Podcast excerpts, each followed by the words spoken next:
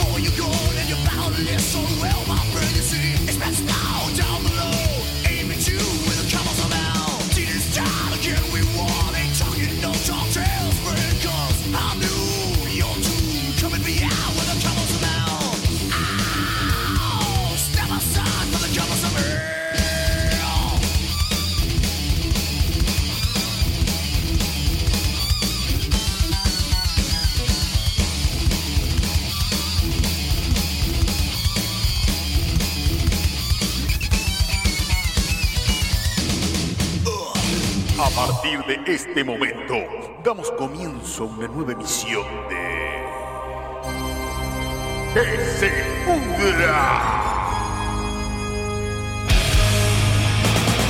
Aquí damos voz y sonido a las hordas metaleras y su cultura.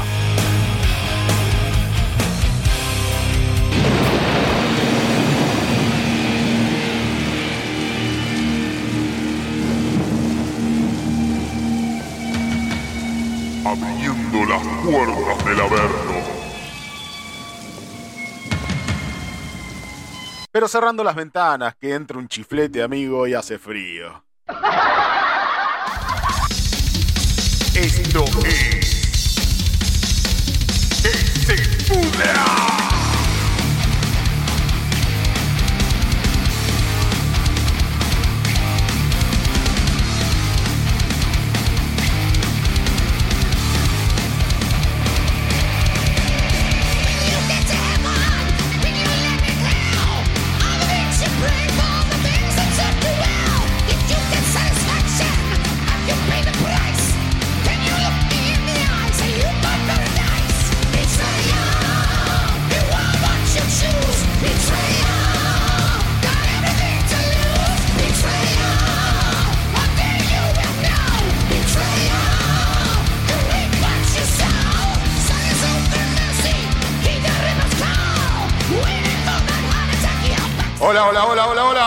Bienvenidos a una nueva emisión de Que se pudra. Festejando el día de la radio, sin más ni menos. Feliz día a toda la radiodifusión argentina y feliz día principalmente a la 102.9 Comunidad Virrey del Pino que nos da el lugar para hacer este maravilloso programa todos los domingos 21 horas en esta grandiosísima emisora.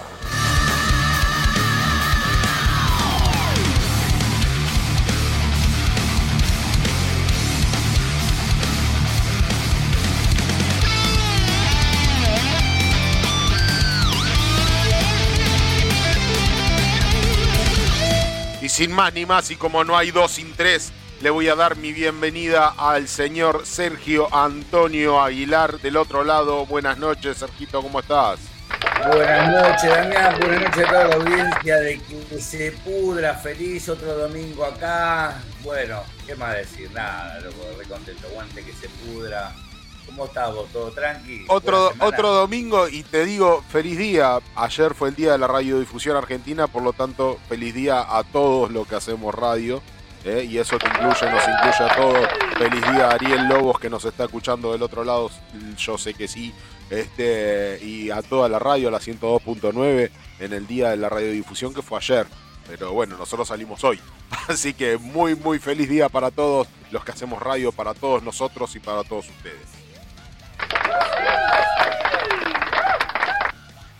Sergito, qué semanita agitada que tuvimos esta semana, ¿eh? Sí, sí, sí, la verdad que sí. Una semana. Pero es lindo, ¿eh? Positivo que se agite. Sí, es positivo que, que, sea aburrido, que, que, haya siempre cosas para hacer. Cosas así, sí, la verdad que nos dimos un lujazo. Esta, de, de, no, pará, nos dimos un lujazo. Pensaba en, la, en, en, en, lo que va a sonar hoy en el programa, pero qué lujo que me di con el Zoom. Que, que, que qué lindo, qué lindo. Esa fecha, ¿cómo estuvo? Yo, una lástima, yo no pude ir eh, y, y me justifico del cual de la razón por la que no pude ir, porque vivo en la loma del ojete, amigo. Tengo que atravesar literalmente todo Buenos Aires para llegar a Congreso. En esa fecha que estuvimos promocionando por Instagram y por Facebook, eh, para todos los que nos siguen y para los que no nos siguen y nos escuchan por primera vez, les recomiendo que nos sigan por Instagram y Facebook, porque ahí no solo publicamos cosas del programa, sino que publicamos también eh, flyers de las fechas de las bandas y, y, y, y, noticias varias de todas las bandas que nos manden su, por privado su, su, su novedad, su actualización, de lo que sea que quieran, eh, ya sea un estreno en YouTube, ya sea un disco, ya sea una fecha, lo que sea sea. Eh, nosotros no solo hacemos eh, ahí propaganda del programa, sino que también de toda banda que, que quiera y necesite algo de promoción para, para salir adelante. Y estuvimos promocionando durante toda la semana la fecha de En Nuestra Sangre y la de Santa Magna. Este, un placer Santa Magna por primera vez subiendo al escenario y en nuestra sangre también, eh, acompañando a, nuestras, a, a, a Santa Magna, eh, que es una fecha que salió casi a lo último, casi sin pensar. Casi sin pensar, diría la canción. Sí, en realidad, claro, en realidad la, Santa Magna la venía laburando hace, hace muchísimo tiempo que tiene que estar proyectado esta, mm. esta fecha.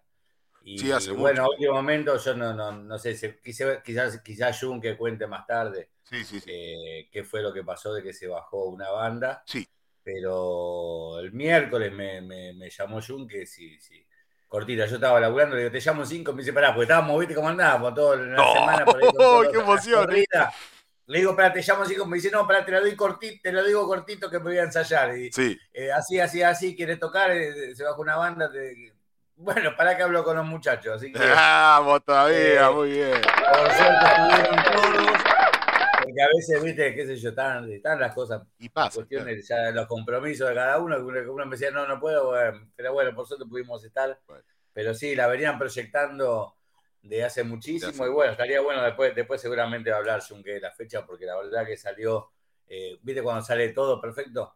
Todo redondo. Todo perfecto, sí. Como sí, culito de oso. Bueno, Una pero maravilla. eso. Y estaba, y estaba, ya viste las fotos vos, así que viste que estábamos, estaba el equipo esa, de que se pudra. Sí, es, esa foto, ahí. esa foto es, eh, refleja el estado emocional de todos, que es euforia, felicidad y, y, y no, son esos momentos en donde vos decís, vos sos feliz y no, no todo el tiempo. La, la, felicidad está construida de momentos. Y ese, esa foto fue un momento de felicidad.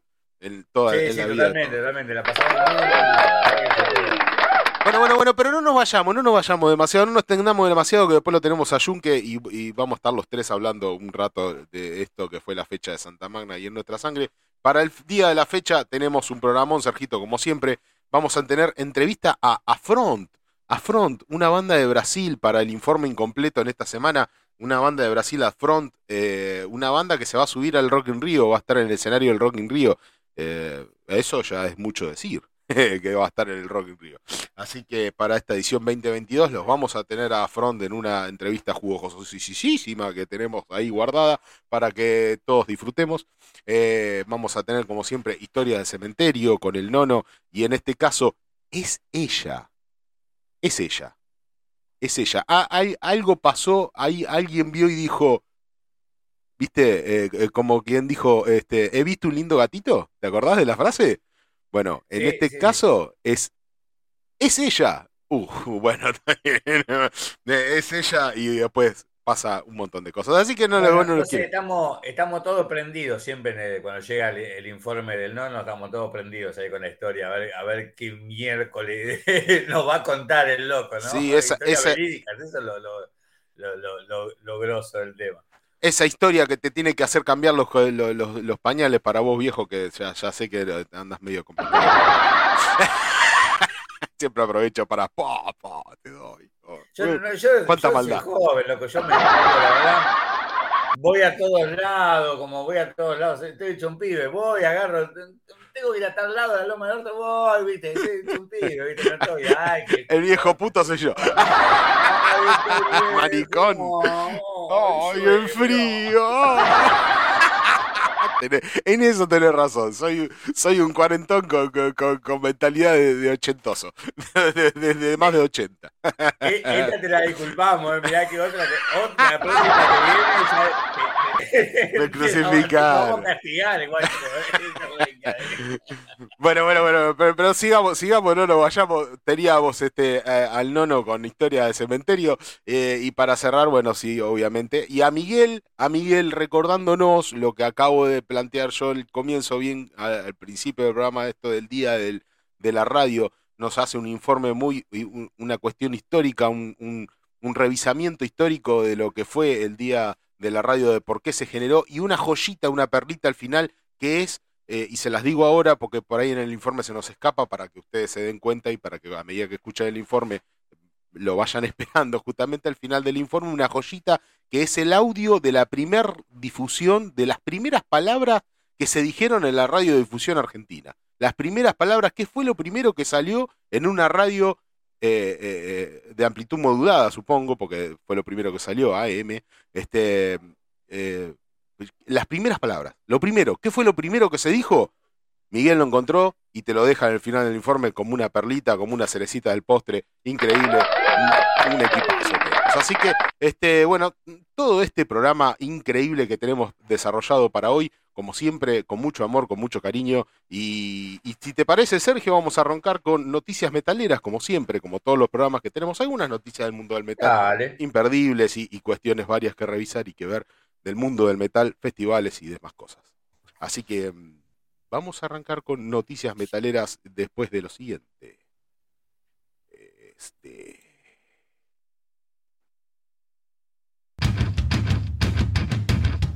Y ahora, en que se pudra. Noticias metaleras. Bueno, bueno, bueno, bueno. Bueno, bueno, bueno, muy bien. Para arrancar estas noticias metaleras, Terion, Terion tiene nuevo trabajo. Terion, eh, ubicás, Sergito Terion, una, una banda ya... Sí, sí, sí, la conozco, sí. Mm. Sí, eh, Terion tiene nuevo trabajo, tiene nuevas difusiones, tiene en este caso un videoclip eh, que lo pueden encontrar en YouTube. Yo les voy a hacer escuchar un poquito la música de ese videoclip de un trabajo que salió no hace mucho, este, de un, este, un, un, un, un dos canciones. ¿eh? es tan raro como lo publican, o, por lo menos raro para nosotros que estamos acostumbrados a otro formato. Eh, dos canciones, dos canciones este, publicadas acá en Spotify. Un cachito les voy a hacer escuchar de, de Ethereum, de lo nuevo, eh, Pazuzu y de, este, de este tema que han lanzado video. A ver, escuchemos.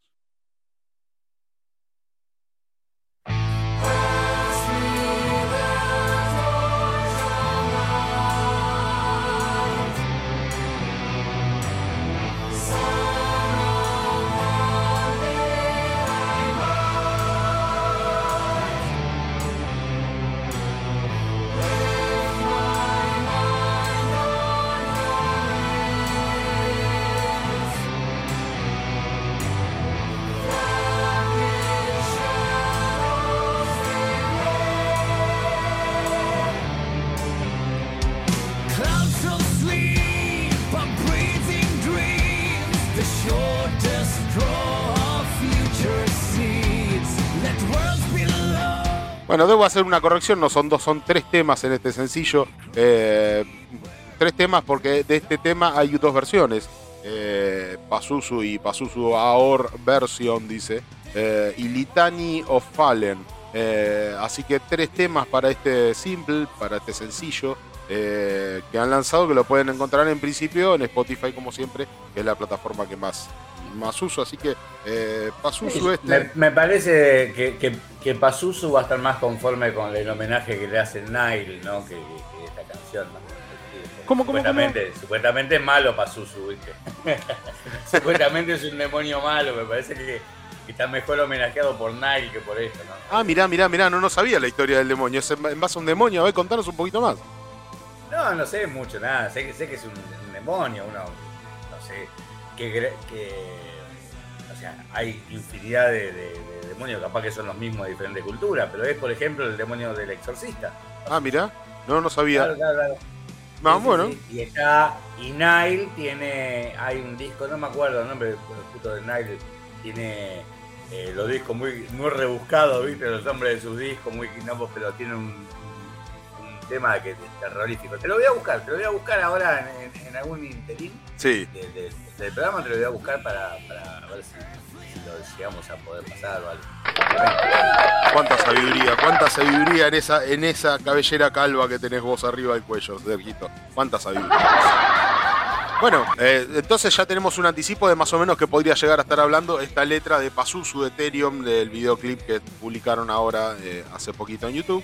Este, la agrupación sueca de metal sinfónico compartió con sus seguidores un nuevo adelanto de su próxima producción discográfica, Leviathan 2. Este, esa va a ser su próxima edición discográfica mm, después de este eh, promocional, este sencillo de tres temas. Mm, supongo que no creo que vayan a seguir sacando más temas sumando los sencillos, sino que directamente van a sacar la publicación del álbum completo. Este, así que bueno, eh, a la espera, a la espera, a la espera, y con esto que ha sacado Terion, entonces el videoclip, el videoclip, perdón, de Pazuzu. Pazuzu, y en este caso Sergio nos ha detallado que más o menos la letra debe venir por algo de un demonio, de un demonio sueco. Bueno, ya Sí, el, disco que te decía de Nile es Amongst the Catacombs of Nefren. Y es todo, viste, la banda tiene todo un aire, hace del metal técnico, va, técnico pues se tocan todos, ¿no? Siempre digo lo mismo en ese sentido. Y, pero con, con todo, toda una ambientación en su música egipcia, ¿viste? Y, bueno, y, el, y hay una cosa, bueno, ahora, ahora te, lo voy a chequear bien para no, para no equivocarnos, pero hay algunas unas cosas, tiene unos, unas, unos nexos, unos puentes entre tema y tema, viste, como uno que se llama Kuduru Matthew, que son terroríficos, son para escucharlo con auriculares de noche y están buenísimos, están buenísimos. a la base del demonio ya ahí. Oh, sí, te, te, hace, satanista sí o sí, dijo. Eh, sí, esa, técnicamente ya te declarás apóstata y a la mierda. Y aguante bueno, bueno, muy bien. Eh, Megadeth, Megadeth, Megadeth recibe certificaciones de platino y oro por sus clásicos Symphony of Destruction y Pace Seals y Holy Wars. Este, así que, bueno, muy bien por Megadeth. Cada vez que reciben, los grandes reciben alguna, alguna alguna, algún recibimiento de cariño, porque la verdad que los grandes necesitan eso, un poco de cariño. Eh, lo que... sí, lo debe estar recontra disfrutando, eh, seguramente el Colo, debe estar diciendo, vieron Metallica, vieron, a mí también me dan, me dan certificaciones. y la debe decir, sí, nosotros tenemos 40. Uy, la concha. la concha. Dice, luego de una década de su estreno, Megadeth fue condecorado con certificaciones de platino y oro, ya que las ventas de canciones Symphony of Destruction, Peace Seals y Holy Wars fueron eh, reconocidas por la RIA, Recording Industry Association of America. Eh, la curiosidad es que nadie de la formación actual, al menos el líder de la agrupación, menos el líder de la agrupación, participó como, eh, como músico de, dichos, de dichas canciones y de dichos discos. O sea, claro, de lo que le están dando una certificación y una mención, eh, ninguno de ellos fue partícipe, salvo el colorete. Así que, bueno, es más, es más este, una. Es más este, un cariñito al Colorado que a todos los demás. Eh, recibieron el, reconocimiento de, ahí por estar nada más. Pero y olvídate, el chabón dice mío, mío, todo mío. Dice yo, el guaricho para que la brujería para que funcione esto. la brujería para que esto funcione. ¿Habrá sido verdad eso? Sí, sí, pero digo, ¿habrá sido verdad eso de que el chabón se, ahí se asoció con el demonio, ahí no sé qué, para y yo pienso que, yo pienso que se la mandó y bueno, se, fue de boca porque ahora te digo, la, la, susodicha afeitada tranquilamente le puede decir, ah, mirá vos, ¿viste? soy yo, soy yo, me debes, me, debes, me, debes, vas a tener que vender el, el disco de platino para mí. bueno, no, no, sé, no sé, ya veremos a ver si es o no es. si, si, es, eh, más vale que lo presione un cachito más porque eh, le estaría haciendo falta, porque tiene que salir a tocar de, teloneros de una banda de hace no más de 10 años, tiene que salir a tocar de telonero, así que le estaría haciendo falta eh, que apriete un poco ahí. bueno. Eso también tenemos algo de eso para más adelante. Ah, bueno, pero no hay que olvidarse, Damián, que se hizo cristiano el chabón. Sí, sí. Sí, sí, sí, se, le terminaron los beneficios, sí, la verdad de que. ¿Será? Sí, bueno, pero por ahí el cristianismo y el satanismo es como este, el macrismo y el. ¿No? Después se sientan todos a comer en la misma mesa. Ah, bueno. claro, boludo. Por ahí después se sientan todos a comer la misma mesa. Bueno, no importa, dejémoslo eso para otro debate. Bruce Dickinson visita cervecería en Sudamérica y prueba el nuevo sabor Haces Ay. Haces Ay. Eh... Ah, aquí le habían dado la. Pero que le deben haber dado una licencia a ellos, ¿no? Ellos tienen su birra. Su birra es Iron Maiden, ¿no? Claro, sí, sí. su birra es eh, eh, Trooper eh, no, pero. Ah, claro, pero sacaron una, ah, una, una, que se llama Haces High. Eh, según el comunicado. sí. sí. Dice Bruce Dickinson se encuentra en Brasil y aprovechó una breve estadía. Ah, un cachito. Ahí está. Eh, se encuentra en Brasil y aprovechó una nueva, una breve estadía para visitar una cervecería en Curitiba, este, que tiene entre sus cervezas la famosa Trooper Brasil IPA, este, que tiene la marca de la banda. Dice, según el comunicado del propio establecimiento, Bruce eh, visitó la cervecería mm, Bode Brown este, para probar el nuevo sabor de cerveza llamado Aces High, que será el segundo lanzamiento en sociedad con Iron Maiden. Eh, la previsión es que la comercialización del producto comience en septiembre de este año. Así que lo tenemos a Bruce acá dando vueltas por Sudamérica, en este caso no con música, sino con birra. Está bueno eso, ¿eh? que se te aparezca un brusco en un chop. te diga, yo traje birra para ti.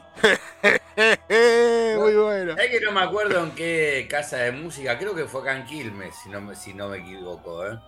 De que tenían un póster de Nico, ¿viste? Ah. Y, bueno, decían de que les, contaban los locos de que, eh, que sí, que el chabón fue, o sea, en una en un momento que vino Maider a Argentina, eh, no sé por qué lo llevaron a una casa de música a recorrer, ¿viste? Pero no como contratado, nada, sino que entró, ¿viste? El loco, el chabón. Sí.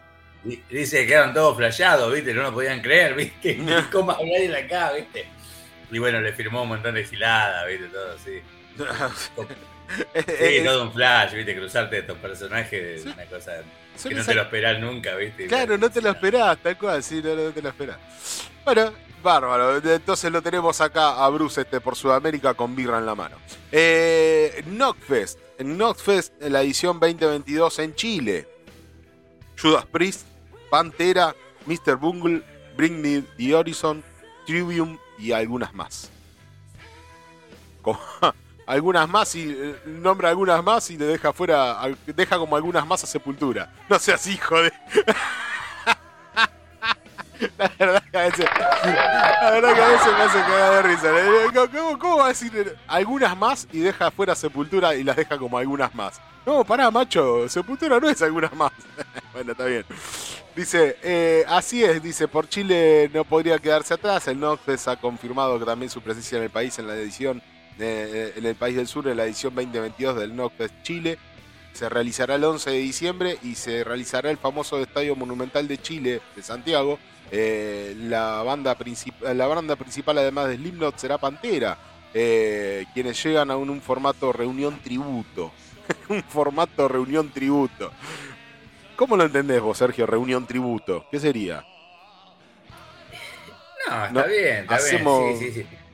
Está, bien por ahí la vueltita que le dieron, o sea, la vuelta de Pantera, o sea, que la promoción como vuelta de Pantera a mí sí me pareció una cagada, pues no es que vuelve Pantera, o sea, eh, nada, vuelven dos miembros importantísimos, pero, no, no, eh, nos falta, faltando, vuelta de Pantera, hubiese estado, bueno, no importa, ya sería payando demasiado, pero eh, me parece que esta la, dibujaron mejor, ¿no? Como para, como para que la gente se dé el gusto quien quiere ir a verlos.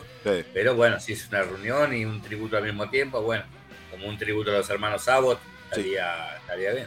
Phil Anselmo, Rex Brown, Jack Wild, Zach Wild y Charlie Benante eh, llegarán a Chile, dice como una de las cabezas de cartel, como también se ha confirmado la presencia de Judas Priest, Slipknot, Bring Me the Horizon, Sepultura, Mr. Bungle, eh, Trivium y Suicidal Silence. Este, así que bueno, por ahí el 11 de diciembre. iba a tocar en México, si no me equivoco, toca, toca Venom también. Acá ni se lo mencionó. Creo que en México el Knockfest ese toca. Sí, hay, un, hay un Knockfest de una, una, edición de Knockfest que va a tocar en, en, México que sí que está Venom. Este, Sí, sí, sí lo vi, lo vi. Este, pero en este caso tengo una edición de Knockfest en Colombia, en donde está Venom también. Judas Priest, Venom, Pantera están en el cartel de Colombia. Así que ah, deben de ser, sí, bandas que probablemente las cabezas de cartel vayan a girar por todos los Knockfest, todas las ediciones en todos los países, porque se hace en México, en Colombia, en Chile, en Argentina. se va a hacer por primera vez en Argentina también, perdón. Así que sí, sí, tienen un puñado de las Judas Priest, Venom, Pantera. Por ahí Venom no toca en Chile, pero sin Colombia. Van cambiando un cachito de cartel, pero más o menos en este caso. Es como que quedaron Judas y Slim, no, es como que quedaron como las dos, digamos, que las dos, claro. Tal cual, sí, las dos que eh, aparentemente sería el punto en común de todos los Knockfest en todo el mundo. Sí, el, otro día justo estuve escuchando un poquito de Venom eh, en vivo en un festival. Y bueno, yo la verdad que no fui cuando, cuando vino acá, loco, no sé, me arrepentí tanto de no haber ido a verlo. Eh, pues yo soy, yo soy refana de, de, Cronos. También, ¿viste?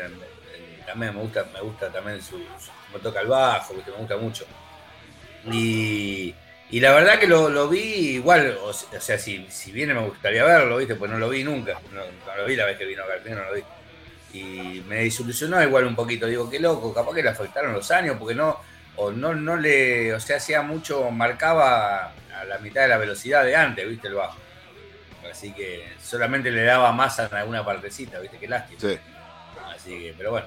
Bueno, eh, eh, em, no, no, sé, no sé, no, no, claro, no, no vas a tener esta oportunidad ahora con el Nofest, me parece que el Venom no va a estar este para, para este Nofest, no, en Argentina no va a estar. Así que. aparte, si no, si no lo cambian de lugar, cagamos ya. Se, eh, yo no lo podía creer que se hayan vendido todas, ¿eh? Sí, sí, sí, sí. Este, bueno, en este caso, el de, el de Colombia, eh, Joe Venom, Pantera en el cartel, entonces este, como cabeza de cartel, eh, y va a ser el, eh, ya te digo, el 9 de diciembre va a ser el de Colombia. Así que vamos teniendo Notfest para todos lados.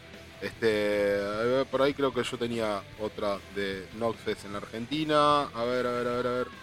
Ya te digo, ya te digo. Brasil debe haber seguro te digo. Slimnot y Judas en Argentina, dice este, las entradas para el Knockfest. Eh, y acá me quería detener un cachito por el precio de las entradas. Dice, va a ser en el Movistar Arena en diciembre. Eh, bueno, en, principio el 13 de diciembre va a estar Slimnot y Judas Priest como cabeza de cartel. Si las entradas están casi agotadas. Eh, a partir, se empezaron a vender a partir del 25 de agosto pasado, hace tres días, y ya están eh, agotadas. Lo que pasa es que había una promoción, estaba, estaba re buena la promoción esa, era, era campo para los dos días, pues tocaba 8 y 13. el 13 y el himno del 8. Claro. Y el, campo para los dos días eh, valía 10 lucas, o sea, o sea 5 lucas del día. Estaba, bueno, voló, pero igualmente también no sería nada raro que hubiese habido ahí la mano de, la reventa, ¿no? Acaparando también.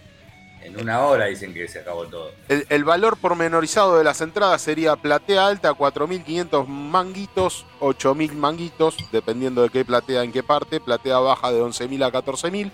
Campo parado 10.000 y estos, son los, estos valores no incluyen los cargos de servicio, así que el valor eh, del total a pagar va a ser superior por el cargo, por el servicio de, entrega de las entradas, ¿no? Este, así que bueno, eso, esos eran los valores un poquito salados.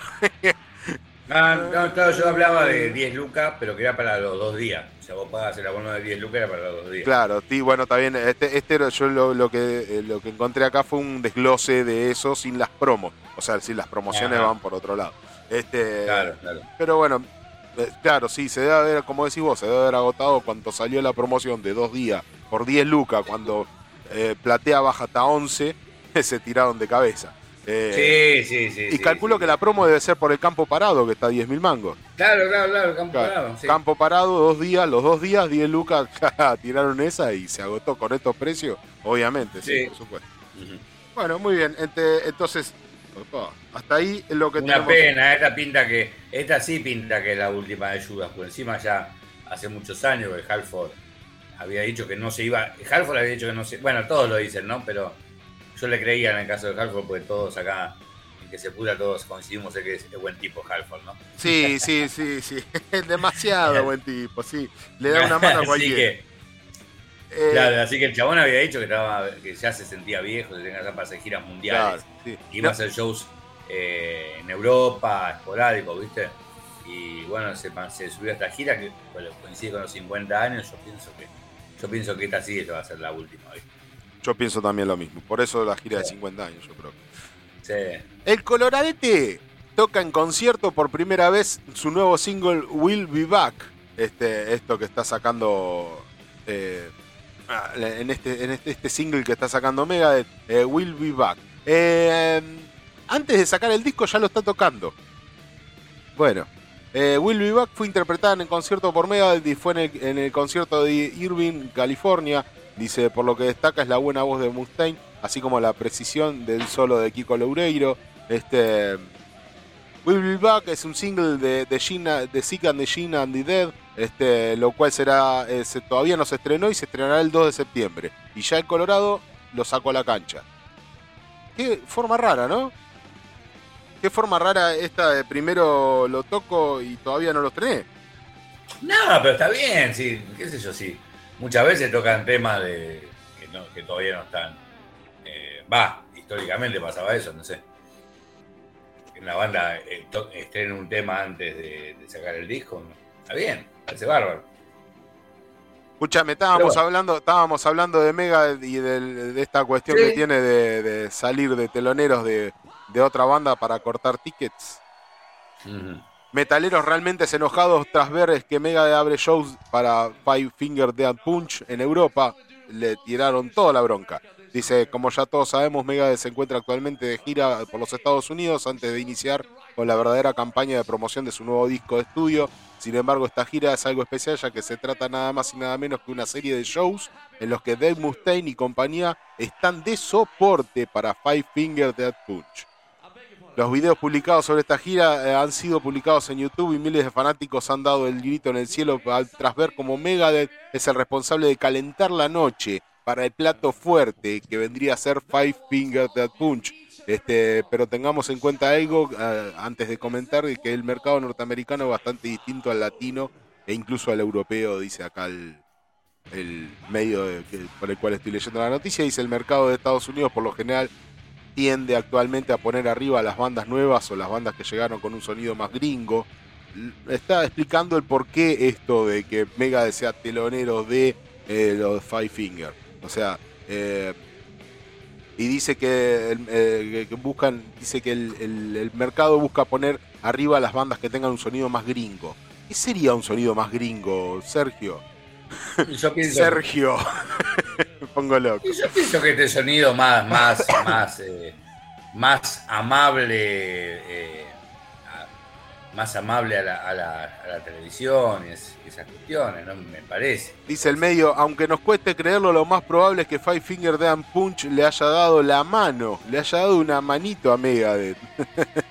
Con una gira realmente jugosa. Eh, por si te das cuenta, Dave Mustaine canceló la participación del Festival Rock in Rio para tener una extensa gira de Estados Unidos como telonero. ¿Te acordás? Sí, sí, sí, habías dado la noticia, sí, sí, sí. Suspendieron un Rock in Rio para estar de telonero de Five Finger Death Punch y acá en medio donde el que estoy leyendo dice jugosa. Una, una gira realmente jugosa. Sí, sí, ya entendemos por qué lo, puntualiza tanto jugosa. Jugosa en guita. Jugosa en guita, sí, obviamente, jugosa en guita. Por eso suspendió el, el Rock in Rio. Dijo, no, esta guita, este masacón de guita no me lo pierdo. ¿Qué cosa eso? Me está haciendo pensar de que, de que hay, hay músicos que prefieren eh, cobrar un billetote antes de encontrarse con su fan, ¿no? Después vienen y nos dicen, y nos dicen, eh, Argentina, I love you, ¿viste? se están mintiendo, entonces. Básicamente.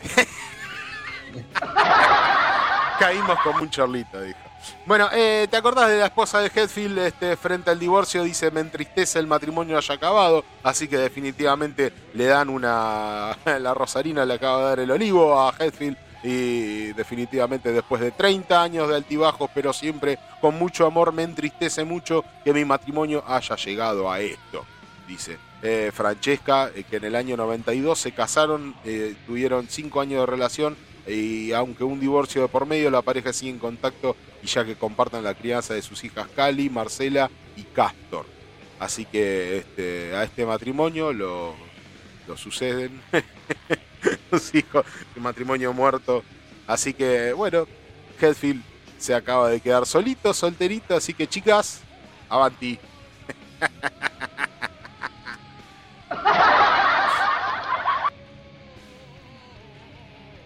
Che, Sergio, Judas Priest, acá, si me dan un cachito de tiempo, estoy abriendo una noticia. Dice Judas Priest, eh, la canción que Ron Halford no logra cantar como antes. Ya nos dimos cuenta y podemos llegar a percibir. ¿Cuál sería? Ah, ya lo decían siempre que eh, Painkiller es. Claro, claro. Acá el señor Rob Halford dando explicaciones cuando no tendría ni que darlas. Pero bueno, él las da porque él es muy bueno, como dijimos antes.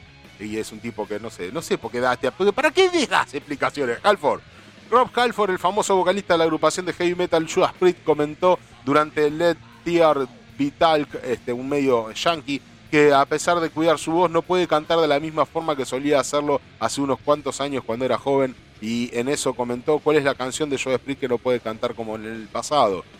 Dice, eh, de propias palabras de Halford, si he estado usando mis cuerdas vocales durante 50 años y trato de sacarles el mayor provecho posible, pero he tenido que hacer algunos ajustes. Me gustaría cantar Painkiller como yo hice en el 91, pero ya no puedo más. Halford, amigo, no tenés que dar ninguna explicación de por qué no podés. ¿Qué carajo salís a... 73 años tiene Halford, ¿no? No sé, no sé, pero no me da, me da bronca que salga a dar explicaciones. No tenés que dar explicaciones de nada. ¿Qué carajo? Bueno, nos dejó una maravilla de prontuario de canciones, un tendal de canciones, y los fanáticos se preocupan de que porque no puede cantar Killer en el escenario como lo hacían en el año 90. Bueno, ok.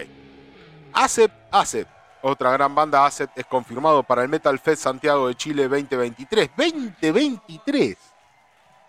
2023, un poco mucho de anticipación, ¿no?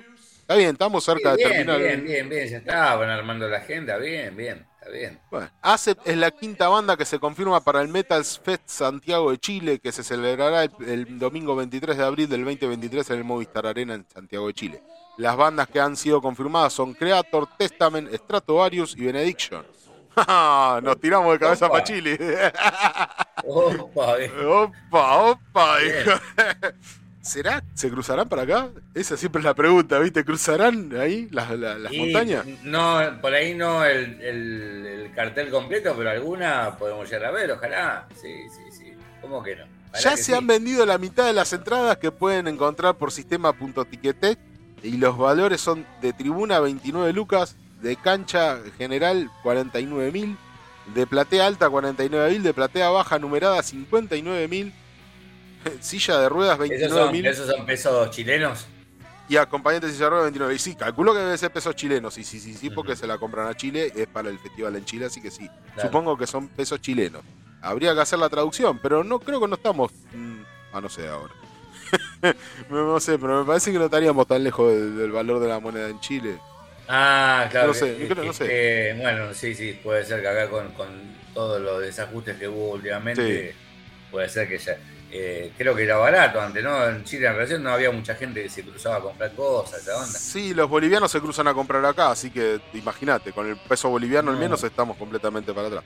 Este, así que igual históricamente siempre se cruzó a comprar a Bolivia, me imagino, ¿no? Sí, a Bolivia, Brasil, nosotros nos cruzábamos a comprar, ahora ellos se cruzan a comprar, así que ahí te da una pauta de que, cómo está la moneda con respecto a países limítrofes. Así que bueno, habría que hacer la traducción, se la dejo a ustedes para que hagan el pasaje de, peso a peso chileno, a ver qué, es lo que pasa.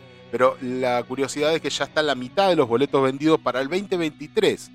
Para el 2023, el 23 de abril del 2023. Así que, bueno, bien. ¿Cómo venden, eh? Viene ahí, viene ahí, viene ahí, con mucho tiempo y mucha anticipación. La gente está, la gente está con ansias de festivales. La gente quiere ver shows en vivo. El reencuentro de dos reyes, King Diamond y Kerry King. El reencuentro, el reencuentro al menos se posaron para una foto, ¿viste? Dice, la reunión de Mercyful Fates, aunque no tiene invitados en el escenario, sí los tiene en el backstage y más recientemente con Kerry King, el ex Layer, que posó con King Diamond para una foto. Eh, me reuní con mi querido amigo Kerry King y fue genial verlo el domingo por la noche en un show con Mercyful Fate en Las Vegas y una reunión ciertamente peligrosa, dice. Espero con ansia su nuevo proyecto. Hasta la próxima. mantente pesado, escribió el vocalista danés en, redes sociales. Así que este, ahí, ¿te imaginas te imaginas Kerry King viéndolo desde, desde, el detrás de escena a King Diamond? ¡Yeah! Le dice atrás de escena. Y bueno, y ahí lo esperó para la foto. Estoy viendo la foto, muy buena, la foto Nada, una foto histórica. Estos monstruos siempre se, juntan, se ven tomar una birra tranquila. Una, foto histórica, pero qué raro que lo tiene para la foto y no lo invita a tocar nada arriba del escenario. Y lo dice acá que es una decisión personal, ¿eh? Sí. Una decisión de, no, de no tener invitados arriba del escenario. Bueno, lástima, estaría bueno una canción con Kerry King ahí de Mercyful Fate. Sería interesante ver eso. Danny Field y sus sentidas palabras al fallecido ex guitarrista de Cradle Fit. Eh, ¿Te enteraste de eso, Sergio?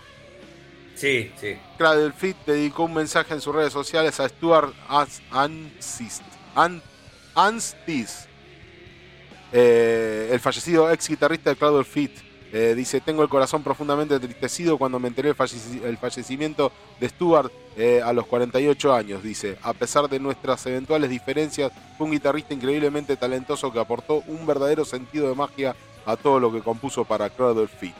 Eh, así que eso fue parte del posteo que hicieron en redes sociales que hizo Danny Field para, bueno, despedir no a su amigo, sino a su compañero de banda, a su, a su socio musical, como quisiera decir, este, con el que tuvo grandes diferencias, pero que realmente respetaba muchísimo y bueno, le daba su, adiós.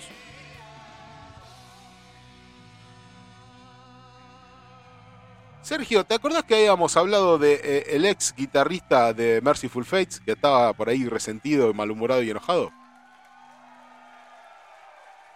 Sí, habíamos hablado, ¿no te acordás? El ex guitarrista de Merciful Fates excluido de la reunión donde toca con una banda tributo, eh, una banda tributo a Merciful Fates, o sea, debemos decirlo. Este, eh, Michael Denner, el ex guitarrista de Merciful Fate, que no fue considerado por King Diamond para la reunión, interpretó canciones de la banda de Copenhague con una banda tributo. Em, dice, eh, como vemos en imágenes, tenemos algunas imágenes, Denner participó en este homenaje junto a músicos de Artillery y también con un vocalista que se maquilló como King Diamond, como el músico de loco, che, ¿por qué no hicieron la Gran Maiden? Podrían haber hecho la Gran Maiden, ¿no? De que, de que meten tres violas. Mm. Eh, bueno, acá se ve que, que, King Diamond impuso a su guitarrista. Eh, Me parece que le estaba buscando una excusa para fletarlo y la, en la nueva reunión directamente no lo llamaron, no es que porque él dice, dice, siento que, eh, escucha, la propia palabra de él dice, siento que ya esta no es mi banda, no soy parte de ella, porque no me lo dijeron, no me invitaron, ni siquiera tuvimos una discusión al respecto.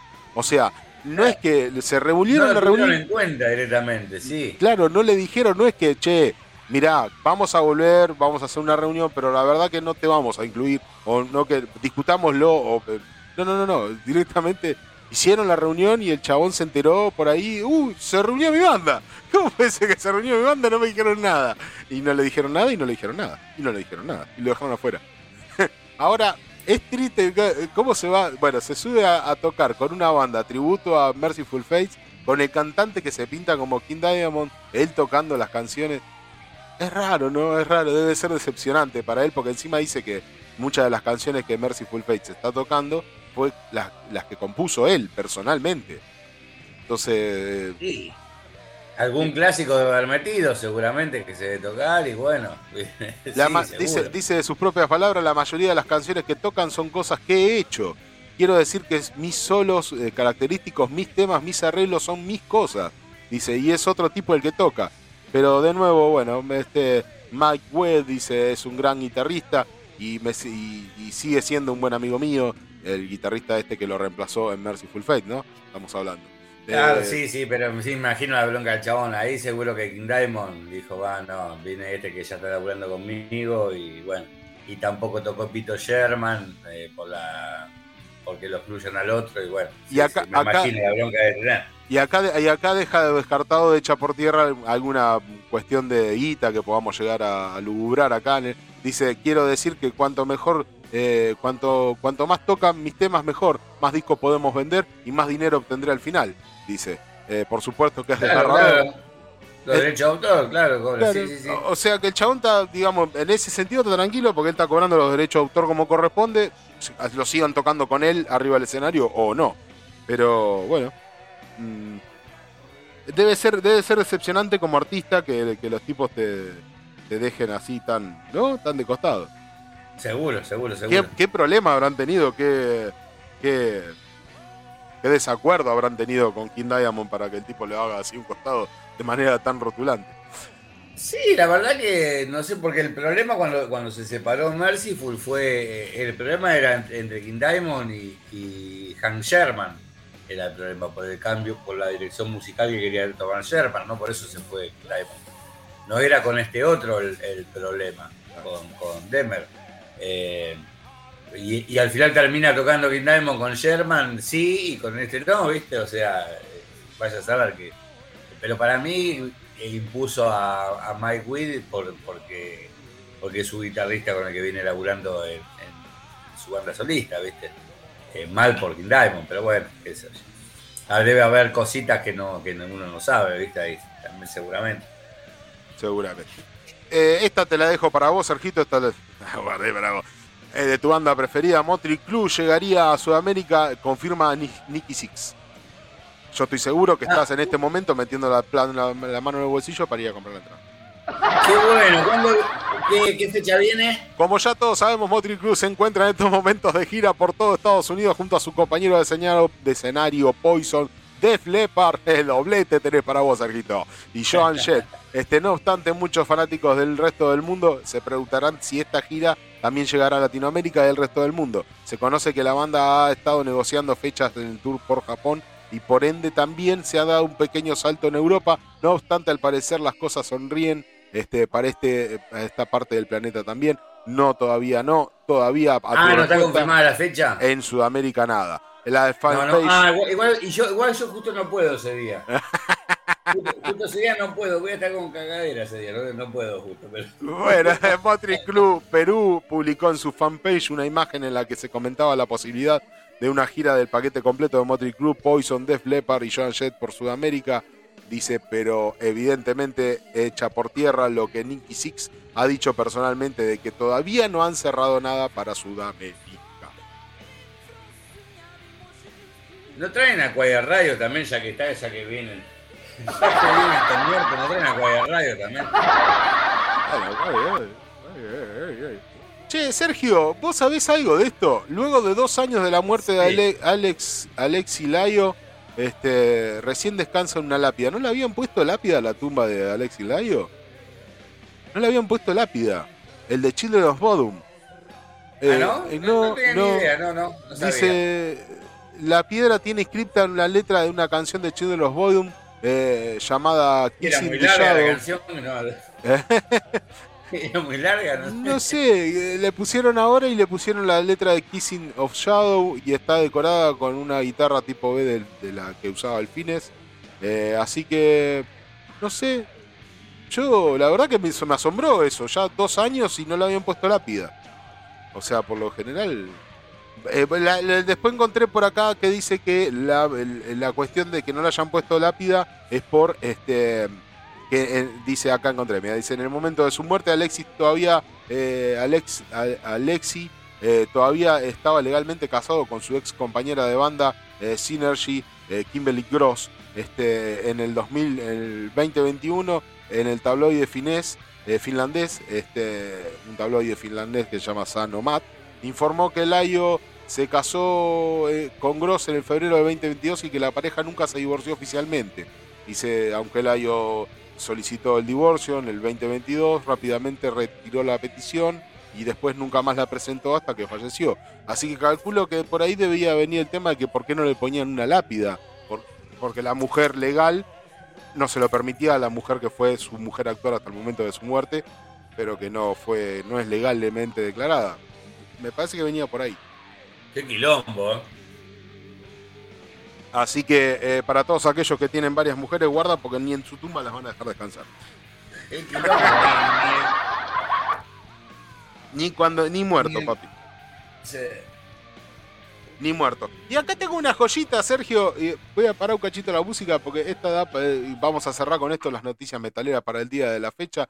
Eh, ¿Vos, tenés este, algún, algún conocimiento o, o, recordás, por ahí, o lo recordás, eh, de cuando Mike Patton, ubicás a Mike Patton? Sí, sí. ¿Hizo los coros en un tema de orcas? Ah, no, no sabía, no, no. Bueno, encontré esto, me pareció curiosísimo. La verdad que hay cosas que yo dejo pasar. Yo reviso los portales y hay cosas que... Ah, ¿De, qué disco? De Argentina a tus hijos. ¿No te acordás de Argentina a tus hijos del disco de, de, de Orcas de, Sí, del segundo disco, o sea, el, va, el último disco de, de bueno, con Civile, con Civile Vivo y con toda la, con toda la banda, este, eh, salvo con Mesa, de todos los demás. Este, así que yo la verdad que no conocía esto. Eh, una anécdota, dice, en los 90 fue una época realmente loca y explosiva para el metal, sobre todo para el país argentino. Dice, durante estos fabulosos años todas las bandas de metal famosas de la época tenían que pasar por Argentina y cada uno de estos shows era un completo sold out este, teniendo en cuenta los demás, eh, teniendo en cuenta la economía en ese momento, ¿no? Bueno, eh, el uno a uno. Se está refiriendo a ese al plan de convertibilidad económica que. Claro, que vinieron, en ese momento vinieron todas, así, sí, la banda que, no. Un peso, un dólar. momento era increíble, ¿no? Que, nunca pensábamos que los íbamos a ver y todos, a venir. Todos venían para acá a llevarse los dólares porque acá era barato. O sea, compraban un show en pesos y se llevaban dólares al mismo valor.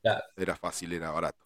Eh, bueno, eh, dice, como dijimos, muchas bandas, todas las que puedas imaginar. Dice, un, pero un, detalle de una que la dejó y que está plasmado en YouTube, eh, que dejó a los espectadores en ese momento, los dejó boquiabierto. Dice, Pantera llegaba en el año 98 y esta vez con un show en solitario, pues la anterior gira llegaba como teloneros de Kiss. Dice, para tocar en el famoso Parque Sarmiento, la banda llegaba en su mejor momento y tras lanzar el disco Pantera Oficial Live 101 Prof, eh, todos los canales de televisión en ese momento no dejaban de pasar Pantera. MTV, VH1, este, hacían de las suyas entrevistando a los hermanos Abbott y, y rotando por todos los videoclips durante las 24 horas, videoclip en, todos lados.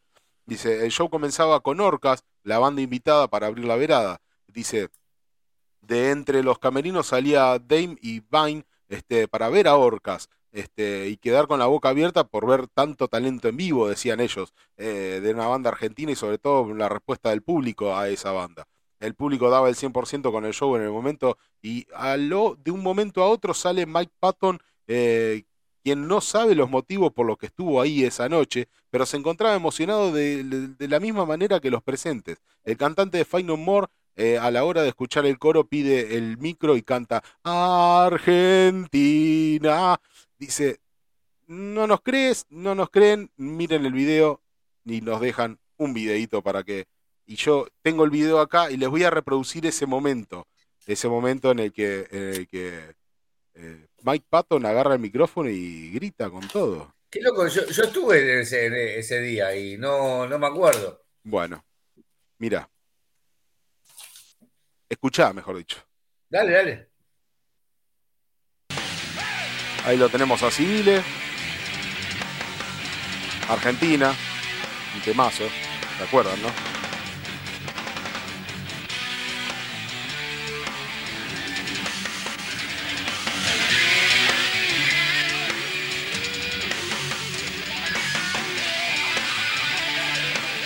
Ahí lo tenemos a Civile con esa guitarra doble. ¿Te acordás la guitarra doble que tenía?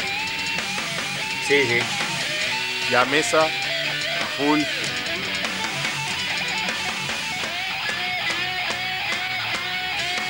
Y ahí terminó el punteo. Escucha.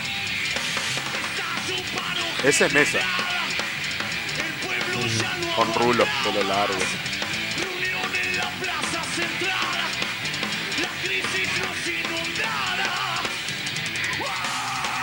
¿Y ese? ¿Lo escuchaste? Ahí apareció. Qué loco.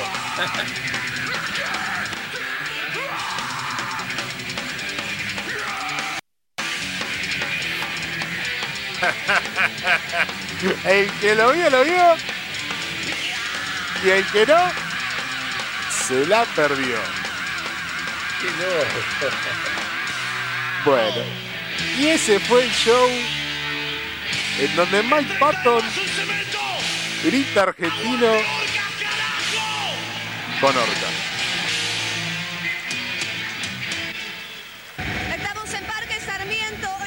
Así que ahí está, ese, ese fue el momento, ese fue el show. Ese fue el show en donde Mike Patton sale desaforado a agarrar el micrófono y a cantar junto a Orcas, una banda que hacía de telonero, súper telonero de todos ellos, de Pantera, de, de, Sepultura, de, todo lo que... Y, el tipo, eh, detrás del escenario, emocionado realmente por lo que estaba pasando, salió, maniotó el micrófono a, mesa, se lo sacó y empezó a cantar y todos miraban y el batero miraba y todos se miraban entre sí, nadie podía entender nada de, de dónde salió y calculo que en principio, ¿y este flaco dónde salió y quién es? Y después calculo que habrán reaccionado de quién era y, nada, la sonrisa de todos. Este, estaban terminando de tocar el tema y se estaban riendo, eh, evaluando la situación muy alocada que había pasado. Bueno, muy bien, Sergito, hemos dado por finalizada entonces las noticias metaleras para el día de hoy. Eh, vamos con un informe incompleto de tu parte, un informe incompleto que a ser un cachito distinto porque es más, más que un informe incompleto, es una entrevista directamente al protagonista, en este caso a, Front, una banda de Brasil. Danos una pequeña reseña cortita, cortita de lo que eh, son, quiénes son a Front, que son una banda brasilera que va a subir el Rock in Rio eh, en esta edición 2022, pero danos un pequeño pantallazo muy por arriba de quiénes son los Front y así después escuchamos la entrevista. No, es una banda que la viene peleando ya de hace años en la escena eh, brasilera más que nada pero con una proyección internacional eh, a nivel, bueno, utilizando la virtualidad ¿no? como medio, pero han tenido también, eso les ha posibilitado tener giras por Europa, llegar a Estados Unidos y de a poco se van instalando, se van haciendo más, más populares y yo creo que, que esto de, que estén en el Rock en Río puede llegar a ser un, batacazo para, para, ellos, ¿no? Claro. Eh, por ejemplo, acá, acá, en nosotros, acá en Argentina no, no es una, banda popular, siendo que, que, se le presta atención, por ejemplo, más a Nervosa, que viene de Brasil, eh, eh, pero bueno, no es una banda muy popular acá en nuestro país. pero de a poquito se van haciendo de, un nombre, van instalando su nombre estando en los festivales europeos. Y bueno, y a través de todo el manejo de redes, que, que, el, nuevo, justamente, eh, con, hablamos con Marcelo, que es fundador de la banda, y hablamos con Tiago, que, entró hace, hace, hace, no sé qué era cosa de dos años, no estoy seguro, que le habíamos preguntado eso en una entrevista, eh, que él está con, la, con un sello discográfico con el cual eh, difunde bandas de, de, Sudamérica, de todo el mundo. Eh, yo, yo he salido con una banda en uno de sus, de sus compilados. Ahora vamos a ver si tenemos la, suerte de volver a salir en otro que viene. Pero es una banda que está creciendo, está creciendo. Tiene con qué, porque la verdad que suenan de puta madre, eh, suenan muy bien y bueno, es cuestión de que tengan la suerte de tener el espaldarazo que se les puede llegar a dar ahora en esta presentación grande en Rock in Río, cosas que él, eh, Marcelo está acostumbrado a tener, ya eh, está fogueado, digamos, en los festivales europeos, pero bueno, acá quizás por estar de locales en un festival tan grande, por ahí puedan tener ya el público eh, que les dé también una mano en, un aporte en ese show. Y que, bueno, ojalá que sea un espaldarazo para que, condiciones tienen. Bueno. Así que, así que bueno, esperemos que le vaya muy bien. Bueno, bueno, Aparte, otra cuestión, la, vos viste lo que fue la predisposición de ellos para, todo, de, para, para enseguida hablamos para hacer una entrevista y nada, ya en, dos días arreglamos todo, eh, estuvieron súper predispuestos, la gente de primera, ¿viste? Gente que podría decir, bueno, no, nosotros le damos medio, le damos una nota nada más a ver qué programa es, a ver si no está en un canal grande, en, un, en, una radio grande, no, ¿viste?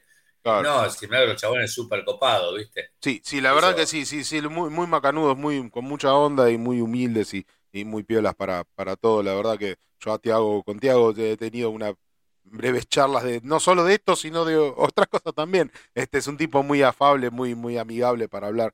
Este, no, la verdad que mm, mil gracias a ellos que han tenido, nos han dado eh, tan amablemente esta entrevista, sí, la verdad con muy abiertos, muy buena, muy buena leche, como se dice acá en Argentina. Así que bueno, Sergito, eh, vamos a escuchar entonces esta entrevista que hemos grabado en la semana para ustedes este, y con esta introducción que nos ha hecho maravillosamente Sergio. Así que vamos a escuchar esto que es eh, el informe incompleto con una particularidad hoy un poquito distinto, con una entrevista a, a Front. Bueno, escuchemos, escuchemos entonces.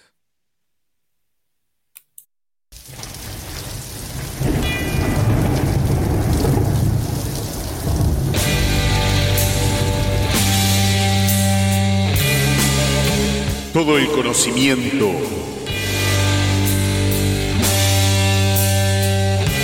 La sabiduría.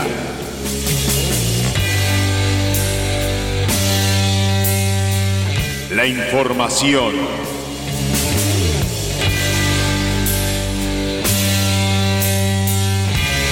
De la mano de Sergio Antonio Aguilar.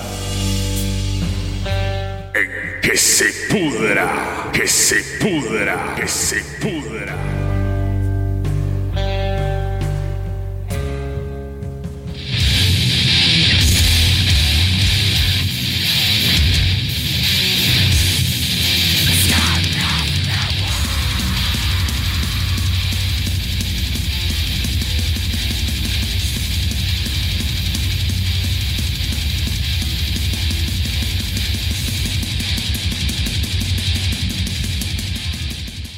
Bueno, bueno, bueno, bueno, una vez más estamos acá en que se pudra con eh, mi amigo Sergio Antonio Aguilar del otro lado. Sergito, ¿cómo estás para esta grandiosa entrevista?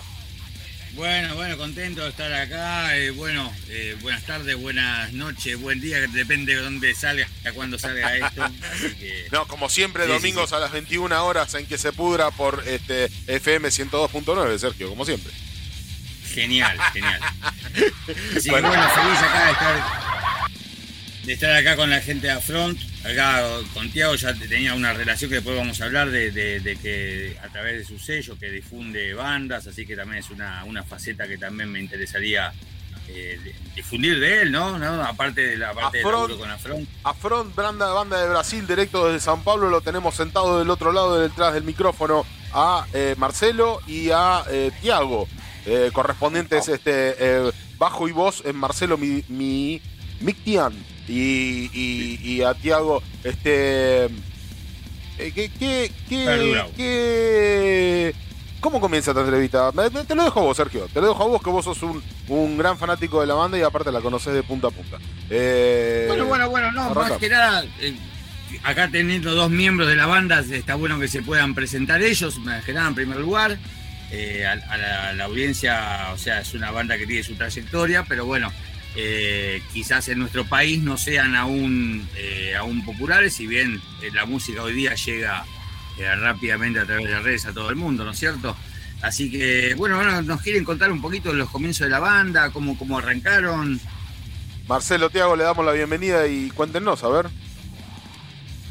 Sí, vale, muchas gracias. Bueno, aclarando en primer lugar, eh, eh, solamente una corrección, no somos de São Paulo, somos de Río de Janeiro. Ah, perdón, perdón, perdón, me, me hacía de que eran San Pablo sí o sí. ¿A, ustedes les pasa, a ustedes les pasa como a nosotros de que si no son de capital no, el resto del país se siente mal. Viste que Argentina, Buenos Aires. No, para Argentina es un montón de territorio. Se enojan, ¿no? Otras partes del, del, del bueno, país. de los inicios voy a dejar que Marcelo hable y yo traduzco. Bueno, genial, genial, sí. Bueno, ah, ok, ok, ok. Vamos. Eu quero saber ah, como foi o começo. Ah, o começo foi Em 2016 eu tocava numa outra banda, que era o Anuffly, uma banda de black metal.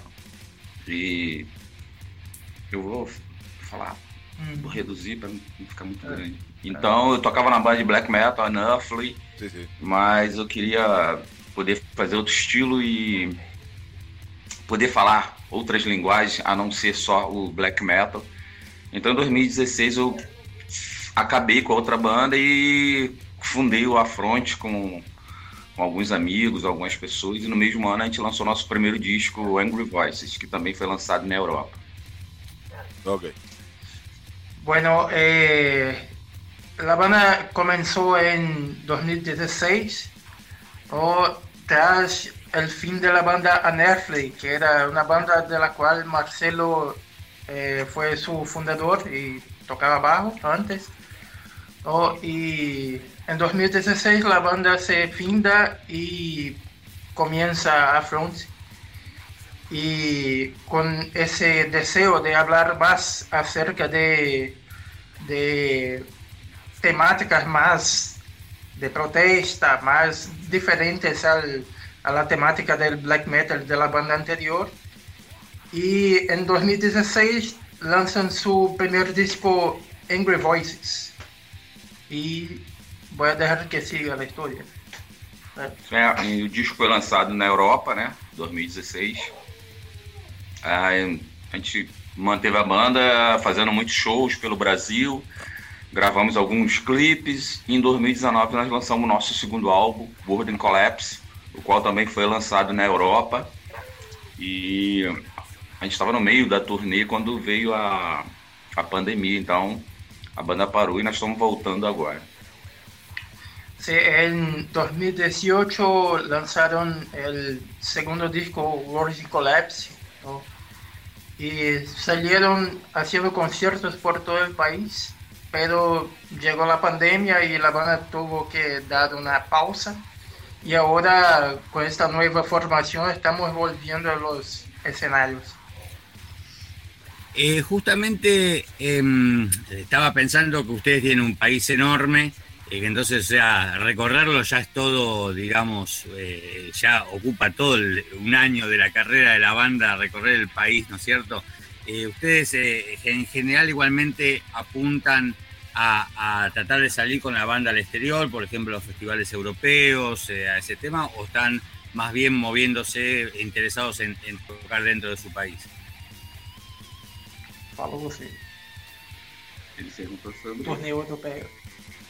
Bom, os dois discos foram lançados na Europa e a gente já tinha um, planos para fazer uma turnê europeia em 2020, com a ajuda da gravadora da França.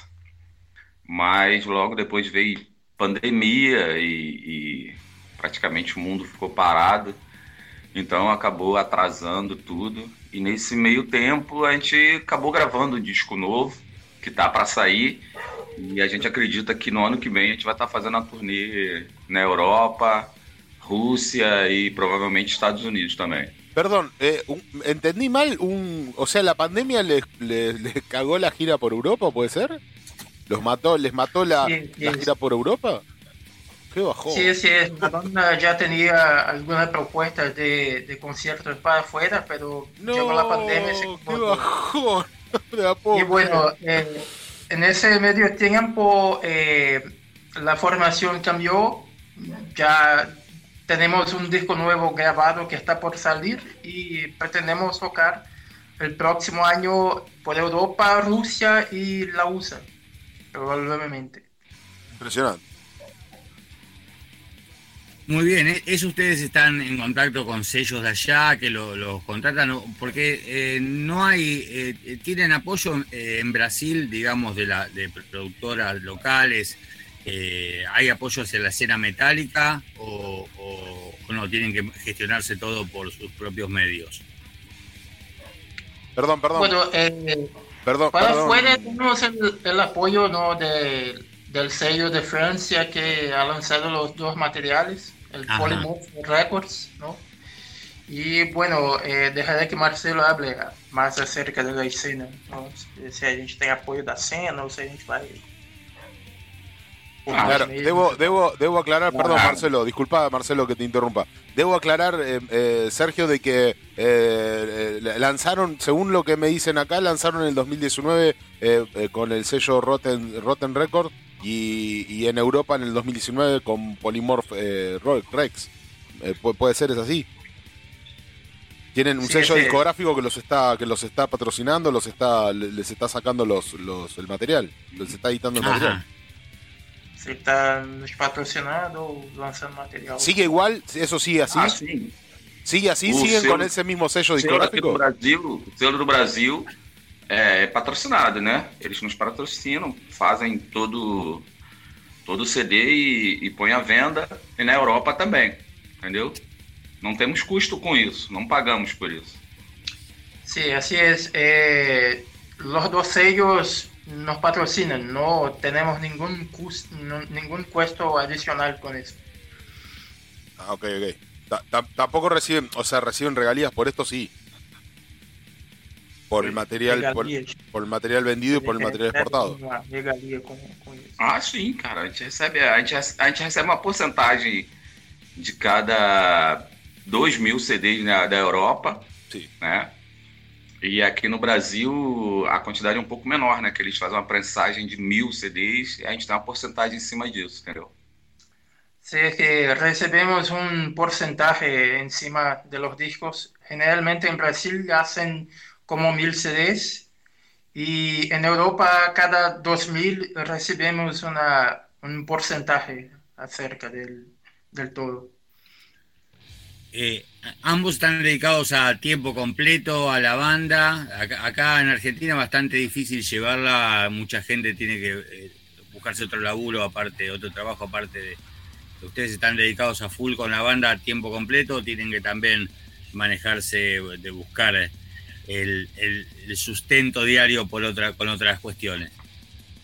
No para nada, hermano. No, tenemos que buscar trabajo como todos. Ah, igual que acá, sí, sí. normal, ¿no? Eh, en Brasil es muy difícil eso de vivir de música, sobre todo de vivir del metal, en un país donde la mayoría es eh, sertanejo, que son músicas del interior, y samba, ¿no? Es bien complicado por acá también. Sí, es, es- nuestros trabajos. Se ve que hay, eh, por lo que veo, hay mucho, hay un gusto en la gente de Brasil por la música extrema, por la música pesada, pero quizás sea minoría en la cantidad de gente que hay, ¿no? Yo he estado hace muchísimos años en Brasil una sola vez y, buscaba en disquería de por ahí, buscaba de, de poder comprar material y realmente no, no preguntaba y Sepultura, decía algo parecido a Sepultura y no me sabían decir. Eh, sigue siendo así, entonces hay mayoría de gente que no escucha metal en Brasil. Sí, así es. Eh, no es la mayoría. Eh, En metal, metal rock en Brasil, aunque haya muchas bandas, somos minoría ante el pueblo total. ¿no? yo creo que hasta en Argentina la escena en proporción yo creo que sea hasta mayor que acá en realidad. Por lo que veo que tiene más medios por ahí, más gente que apoya. Aquí en Brasil, eh, a pesar del país ser grande y salir muchas bandas, eh, la escena es más, no sé, más underground. Más underground del underground. ¿Y, cómo es la relación entre las bandas? Ustedes, es, eh, ¿Hay apoyo entre todos? ¿Hay solidaridad entre las bandas? Eh, ¿Se ayudan en la cuestión? ¿O hay muchos problemas de competencia, ego? Acá nosotros nunca hacemos hincapié en la, en, la digamos, en, en la parte de los problemas que haya entre bandas, eso lo dejamos de lado. Siempre apuntamos a apoyar, ¿no es cierto? pero sabemos de cuestiones que hay acá, o sea, de que fulano son contrario con, con otros y así. Allá, ¿cómo está? ¿Hay más unidad en el ambiente? Al, ser menos quizás en proporción a la cantidad de gente, ¿son unidos o, sucede lo mismo que, acá y quizás en ¿Hay problemitas de egos también o no? ¿Tienen los egos muy eh, altos los muchachos? voy a dejar que Marcelo responda. Sí. Eh, cara, No, eu acho que em qualquer é, país tem pessoas unidas, pessoas que se ajudam, né? E tem aquela porcentagem também que, que só finge que ajuda, tem a competição. Eu acho que é. Apesar da gente reclamar muito, mas acho que é bem normal, cara. Tem uma parte que é unida e outra parte que não é. Eu acho que é, tem no, no planeta todo, assim, qualquer país é assim. É só se adaptar a isso e continuar em frente. Sí, hay mucha competencia, ¿no? Y bueno, como en todos lados, ¿no? Hay buena gente que, que colabora y todo, y hay cantidad de pelotudos también. Pero... Había que decirlo así, es así. ¿50 y 50 como el Fernet con Coca o, o, qué onda? O, es, ¿de, dónde, ¿De dónde reciben el apoyo más? ¿De la gente o de las bandas? ¿Las bandas se apoyan más entre sí o la gente mucho apoya a las bandas y las bandas entre sí cada una hacen lo que le parece? Ah, bueno, creo que más de la gente. Más de la gente. Hay bandas que ayudan, pero hay mucha competencia, entonces la gente acaba por apoyar más, mucho más. ¿Tienen, tienen esto, eso de, se comparten el backline eh, en escena, por ejemplo? ¿Tienen eso de, poder compartirse el backline o, de, apoyarse físicamente con algo? Ya sea con guita o con eh, con guita, con dinero o con el backline, con equipos, con, cómo, cómo, cómo es la sinergia de apoyo entre, entre, entre ustedes, entre las bandas por ahí, las que se llevan mejor. Bueno, hay escenas que se apoyan, ¿no? Eh, pero eso varía mucho entre ciudades, entre estados, no sé, entre los costumbres de la gente. Hay bandas que se ayudan bastante con dinero hacen asocia, asociación, asociaciones de, de, músicos, de todo, como ya pasado desde los 90, de todo, pero eh, generalmente no pasa mucho, sobre todo en las grandes ciudades. Pero sí, sí hay, hay apoyo, pero eh, no es siempre que hay. Ok. Sí, Sergito, a ver. Bueno, bueno, no, como eh, vos, Tiago, no, estuviste desde el principio de la banda, te incorporaste después, ¿no es cierto? ¿En qué año sucedió esto? ¿Cómo eh, podría repetir la pregunta? Claro, claro, vos te, incorporaste en qué año la banda, no, no, no estás del principio de la fundación de la banda, ¿no es cierto? Ah, sí, sí, yo entré el año pasado. El año pasado que había una relación previa entre Afront y, y, tu, y tu sello, porque vos estás encargado, estás con Polyversum difundiendo constantemente bandas, ¿había una relación por ese lado o, e, esa parte? Bueno, eh, yo con Afront, eh, yo ya era amigo del batero y conocí a Marcelo y bueno, siempre difundiendo Afront también. pero eh, ese contacto se dio más por la amistad. Ah, está, está, está. Por la amistad. Con, el otro, igual con el tema del sello, siempre seguís, está, está, a punto también de salir otro. ¿Cuántos compilados has sacado ya? bueno, eh, ¿dices con Polyversum o del otro colectivo? Con Polyversum, sí. Con Polyversum, creo que hasta ahora unos siete. Siete, de, de Polyversum, claro. Sí, sí, sí, sí, sí que salen a todo el mundo, es una difusión, digamos, a bandas que están, un apoyo muy importante a bandas que están emergentes, como se le dicen, ¿no es cierto? Porque bueno, esto llega, bueno, llega a todo el mundo. Eh, inclusive has tenido bandas de, Europa también dentro del compilado, sí, estoy al tanto de eso, sí, sí. Sí, sí, por ser, por ser digital tenemos un gran alcance, ¿no? Tenemos representantes en África, en en Uruguay Argentina. Tenemos gente de toda América Latina que ayuda bastante en la difusión, radios, cines, webcines, etc. Y bueno, hemos tenido bandas de todos lados, de África, de, de Caribe, de Europa, de todos lados. Entonces no, no hago esa distinción de lugares. No. Eh, la música no tiene fronteras y yo creo que los espacios físicos tampoco deberían tener. y hay que aprovechar, claro, hay que aprovechar todos estos medios digitales para sacarles el jugo. Así que, bueno, están con una fecha bastante importante para la banda próximamente, ¿no es cierto? Un festival muy grande, está, ya, ya falta poco. Sí, sí, de hecho, eh, la próxima semana, el de aquí, dos viernes, tocamos en el Rock in Rio y estamos a full. A full. días, sí, para, eso, sí, sí, sí. Todo un acontecimiento. Han tocado ya eh, a front eh, ante un público tan masivo como el que, que va a haber en ese momento, o, han tocado en lugares así tan grandes, porque esto, no, ¿qué, ¿qué, capacidad de gente va a haber en ese en, el Rock in Rio?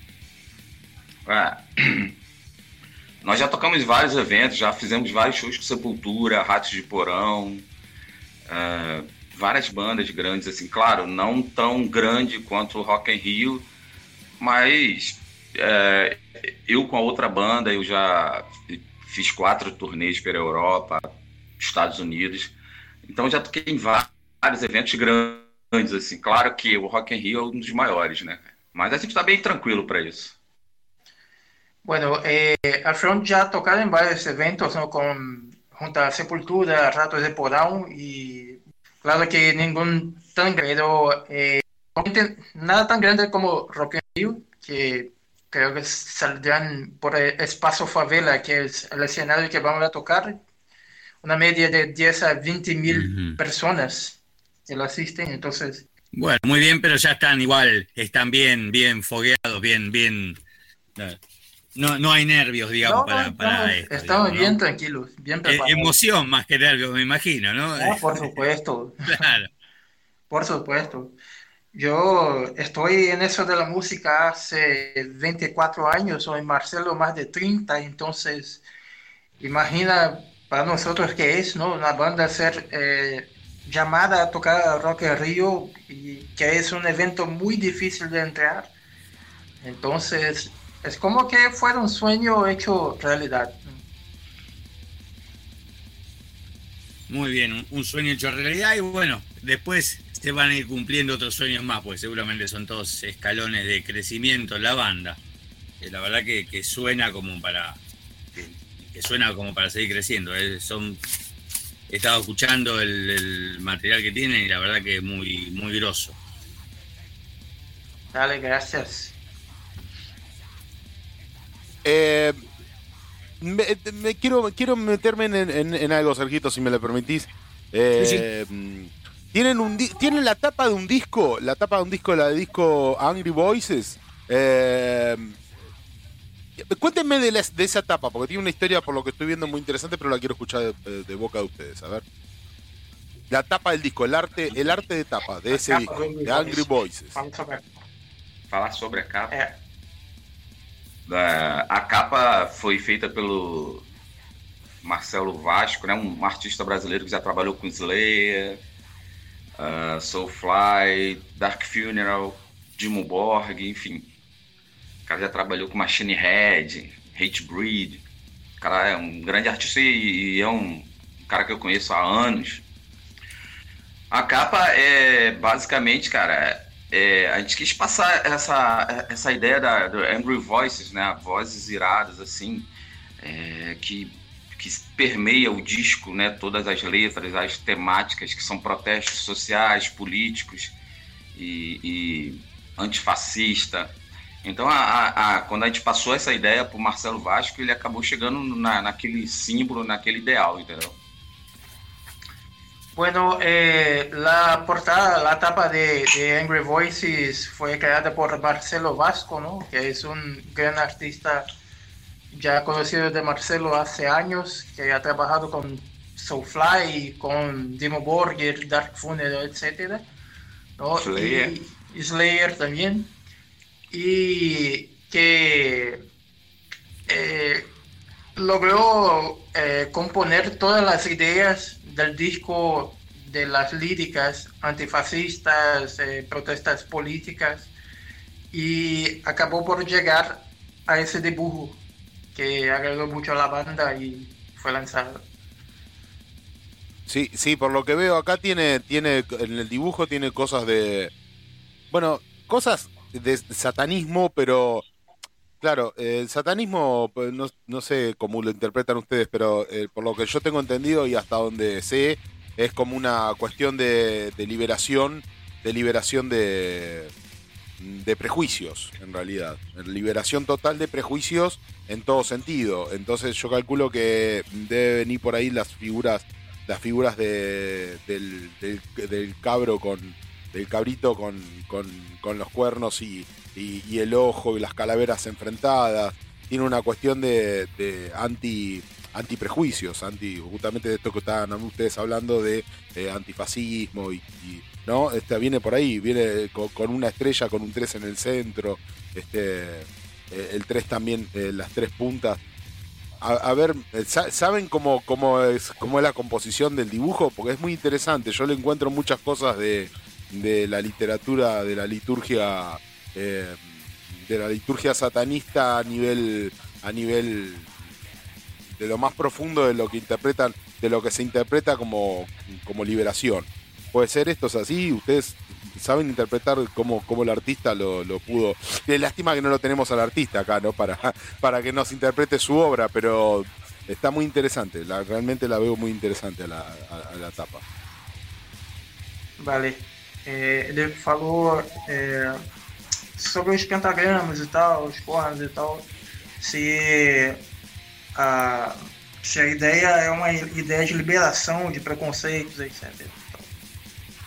Então, uh, quando a gente usa o pentagrama, tem a ideia de você afrontar a igreja, porque a, igreja e o cristianismo sempre se mostraram é, muito junto ao fascismo, a ideia da alienação, de você escravizar.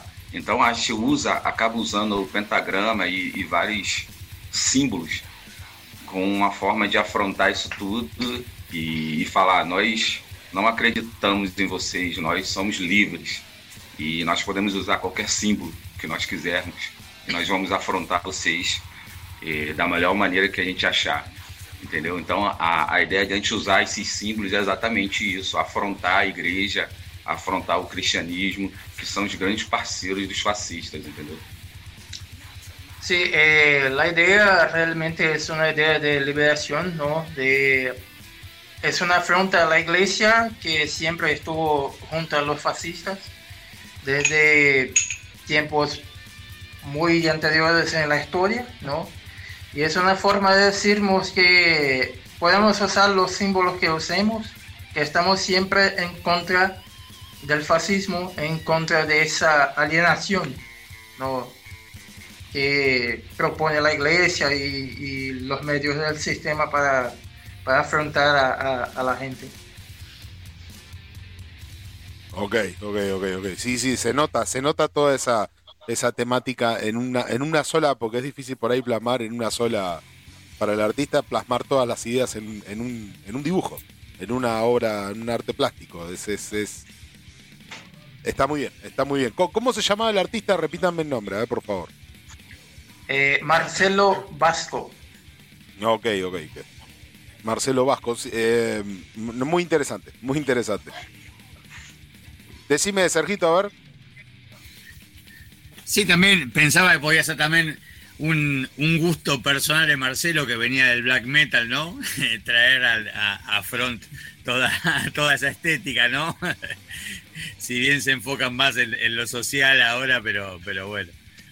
Claro, porque del otro, en, contraposición, eh, o, o, mejor dicho, siguiendo, pero un poco más, más más puntual. Eh, eh, Angry Boys, eh, Angry Boys es la, la, tapa, por lo que veo yo, la estética de la tapa es, es más este, tirando al, al, Dead y al Black y yo qué sé. Pero la tapa de Affront, por ejemplo, de, de perdón, de, de, World in Collapse, este, ella es más a eso, es, ya es lo que podemos interpretar un político señalando con el dedo en, en donde está como en un discurso, mientras de fondo el mundo está colapsando en una bola de fuego increíble.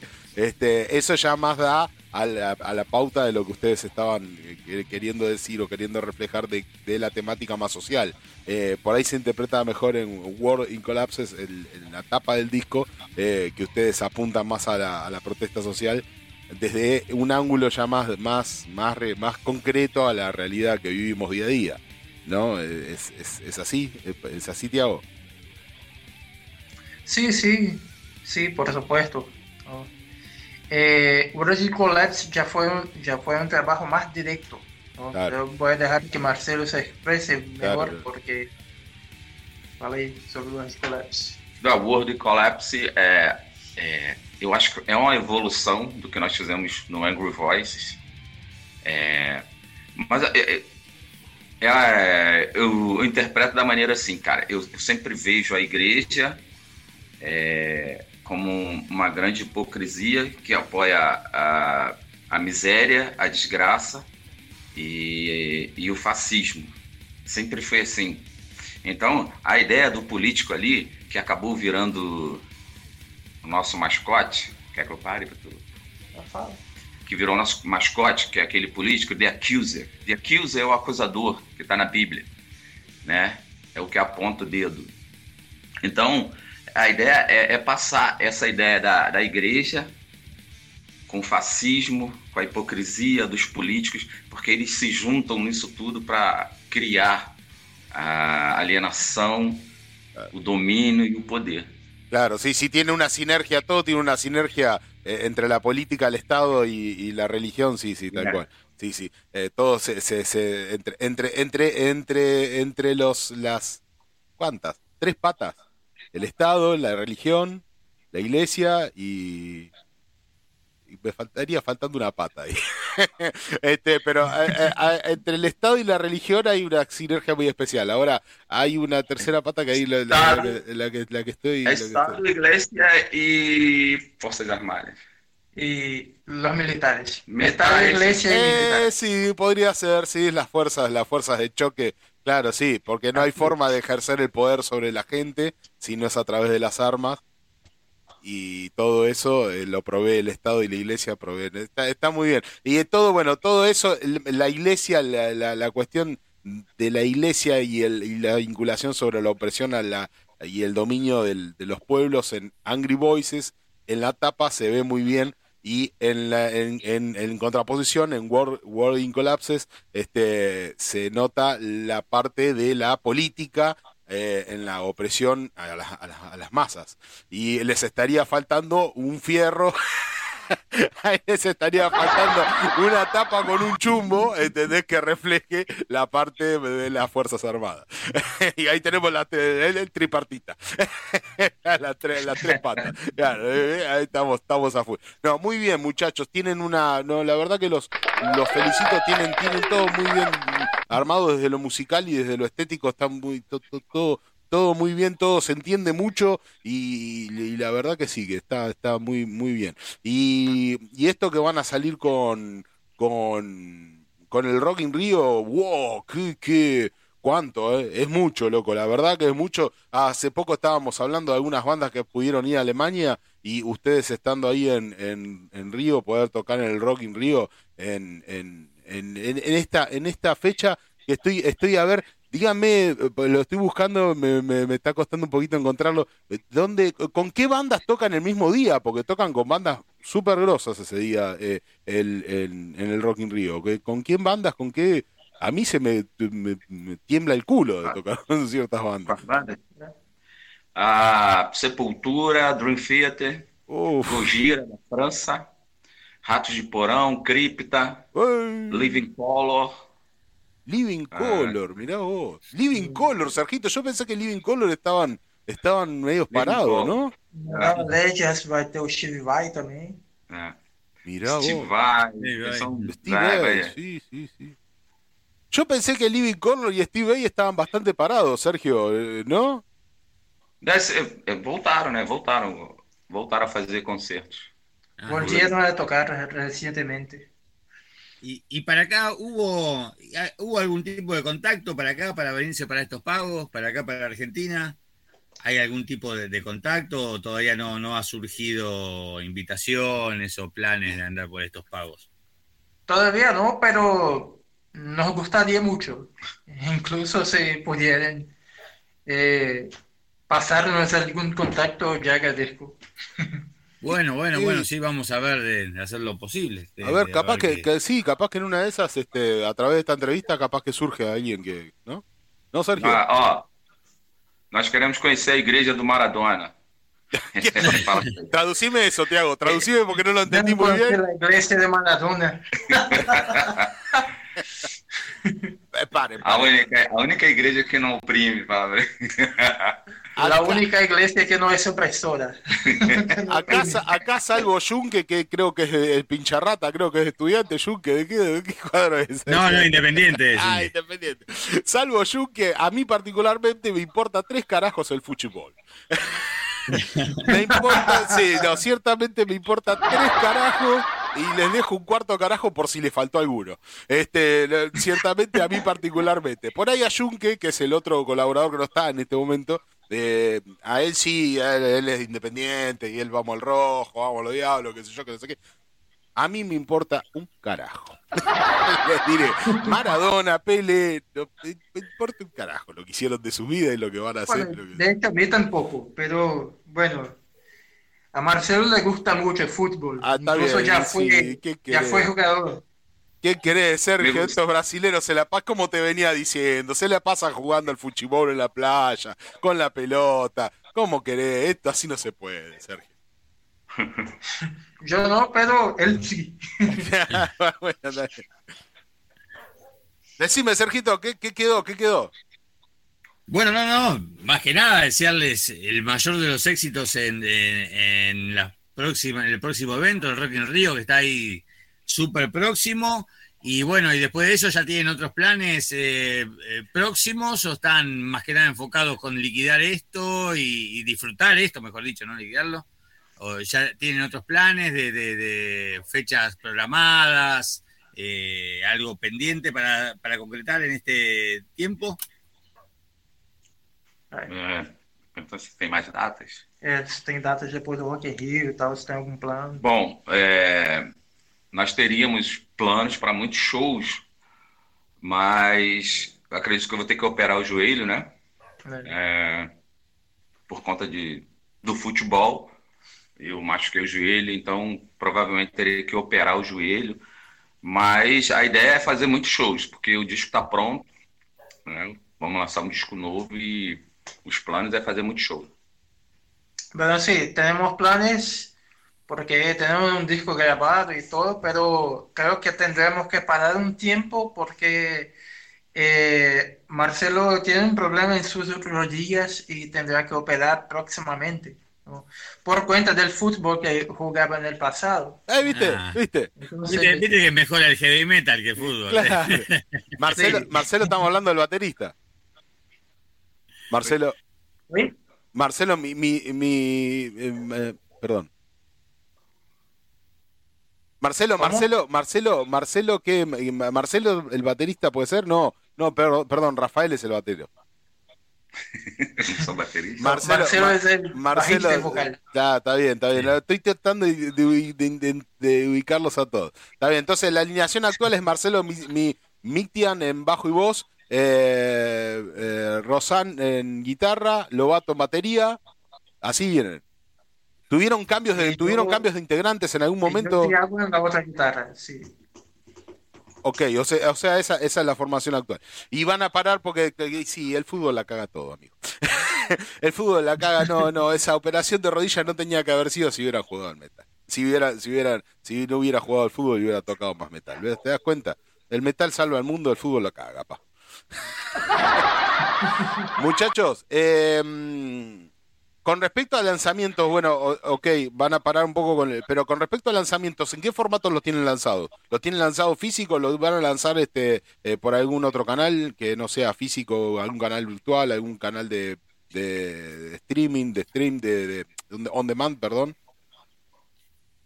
Se vai lançar só físico, né? Só físico, digital. Não, o disco vai ser lançado físico, né? O CDzinho. Sim. Mas vai estar nas plataformas digitais aí, Deezer, Spotify, que mais? Google Play, enfim. Las plataformas digitales, além do físico. Ah, bueno, ok. Además del físico, van a sacar entonces en otras plataformas este, de stream, de, de on demand. Está bien, las más, las más, este, las más, las más habituales, Spotify y otras, otras más habituales. Eh, YouTube, todo. Ok, o sea que los, incluso, sí. incluso estamos por lanzar un, un clip también que ya fue grabado hace el mes pasado, el mes pasado. Y bueno, estamos por lanzar estos, estas próximas semanas. Ok, ok, ok. Eh, bien, entonces, este, los podemos encontrar entonces en Spotify, los vamos a encontrar en YouTube, los vamos a encontrar en Google Play, eh, con este último trabajo más que nada, eh, con este último trabajo que ha sido este eh, Angry Voices, puede ser. Eh, y van a subir todos los materiales o van a subir uno, uno en particular y el resto no. Porque ya tienen un par de discos grabados y muchas bandas suben solamente un material y el otro como para que lo tengan de promoción o que tengan una escucha y después les pidan a ustedes para comprar el resto del material. Los dos ya están en las plataformas. Ya. Una, todos. Ah, eh, los últimos dos ya están en las plataformas digitales. Nomás ese tercero que va a salir todavía va a salir en físico y en digital. Out of, Control, ¿no? El disco, el, último disco. No, eh, Out of Control fue nuestro último sencillo que grabamos. Ah, ok, está bien. Ahora enseguida sale más el, el primer clip con esta nueva alineación. alineación y, bueno, más para adelante, ¿no? Estamos eh, en, en, pláticas con algunos, en charlas con algunos sellos para lanzar este nuevo disco en formato físico y, después posteriormente saldrá en en formato digital. Bueno, muy bien. Bueno, Sergito. Desde acá le vamos a dar toda la difusión que, ya desde, ya le vamos a, dar manija a full a todo, a todo su material. Así que eh, es un gusto para nosotros difundir bandas de esta calidad, ¿viste? Así que. Sí, sí, totalmente, totalmente de acuerdo. Sergito, ¿quedó algo en el tintero? ¿Quedó algo que te hayas querido, que hayas mm, quedado para guardar para preguntar? Lo, que quieran decir los muchachos, así vamos, eh, vamos, vamos cerrando. Si quieren elegir algún tema para, en especial para que pasen. Sí, dale, dale. Si você quiser pedir alguma, alguma música para tocar e, tipo assim, últimas palavras. Ah, cara, a gente agradece o apoio, o espaço, né? É muito importante para a gente poder falar com a América Latina, entendeu? Que acaba sendo até mais difícil, porque a gente tem um canal muito aberto na Europa, Rússia, e, e, e fala pouco aqui na América Latina, que é o, do território qual a gente mora e que a gente gosta muito. Então a gente agradece muito esse apoio. E eu queria ouvir, cara, Into the Pitch do Fight. Ah, ahí me perdí, ahí no lo entendí, Tiago, traducime esa última parte, ya ahí no entendí. Bueno, sí, vale. Bueno, eh, agradecemos el espacio ¿no? y el aguante que, que nos brinden. Eh, tenemos un, un, canal muy abierto en, en Europa, en Rusia, ah. pero eh, no tenemos mucha mucha difusión todavía en, en, esto de Latinoamérica, que es el territorio donde vivimos, ¿no? Es raro. Y, y nos gusta bastante tener esa, esa interacción. Mira vos, qué raro, qué raro que estando... Sí. Qué raro que siendo Latinoamérica bueno, le den poca bola y le da más bola en Rusia, en, el, en Europa. Bueno. Sí, y bueno, eh, la canción que quiere sí. escuchar Marcelo es Cerramos con the de, de Fight. Eh, tengo, te, me pasaste acá tres temas, que es lo que son los que tengo acá: eh, Scum of the, the World, eh, Dear No Tomorrow de Collapses, Scum of the World de Angry Voices y, ah, y el último temas. Out, ah, sí, Out of. Control de 2022 del single. né, que A gente não passou pra ele. não passou, passou qual? Passou o. o as músicas lá do Price Kit. Foi Out of Control. É, Ah, então, There's No Tomorrow. Ah, tá bom. Entonces, entonces muchachos, vamos a tener que pasar eh, Mestre, que está, que es alucinante. eh, No Tomorrow. No hay Vamos problema. a tener- entonces voy a terminar eligiendo yo, el Mestre, como es el- el- ese, ese tema me voló la cabeza. eh. ¿Cómo es el nombre completo? Mestre. ¿Eh? Mestre do barro. Mestre do Barro. Ah, eh, eh, y después, bueno, buscás el otro, Damián, para, para Dale. editarlo. Bueno, la- vamos a despedirnos salida. entonces de, de los muchachos de Afron con Tears No Tomorrow de Collapses, este, este disco del 2019. Eh, nos vamos a despedir. eh, gracias por habernos atendido. Eh, pese, pese al, a la poca la interacción eh, con el portugués, no somos una, una, una radio con multidiomas, pero le pegamos para adelante. Este, muchachos, muchísima suerte, bien a pleno para el Rock in Rio. Este, los felicito, felicito que, que- que hayan podido llegar y, y nada, mucha, mucha, mucha mierda, amigos. Bueno, Marcelo, te hago un abrazo grande a la distancia. Mucha, muchísimas gracias por, por, por, por brindarnos esto. Dale, muchas gracias a vosotros, a toda la gente que, que escucha el programa y bueno, eh, un fuerte abrazo de Brasil, espere- esperemos que, que nos vemos por. Argentina. Ojalá, ojalá, se, ojalá se dé que puedan venir un cachito para Argentina. Bueno, esto fue este eh, Afront, entonces, este, muchísimas gracias, muchachos. Muchas gracias por participar del programa. Gracias por, por todo. Chaucito, gracias. eh. Gracias. Aguante, gracias.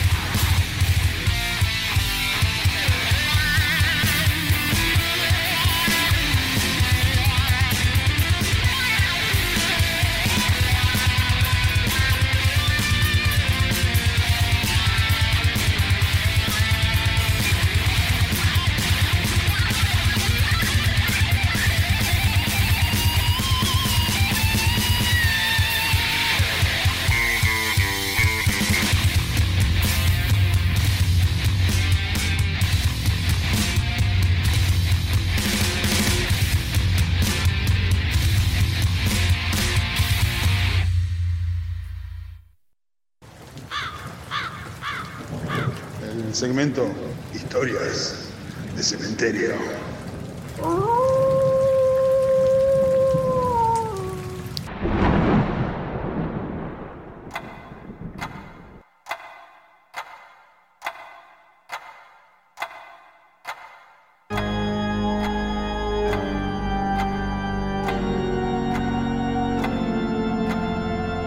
Buenas noches, queridos escuchas.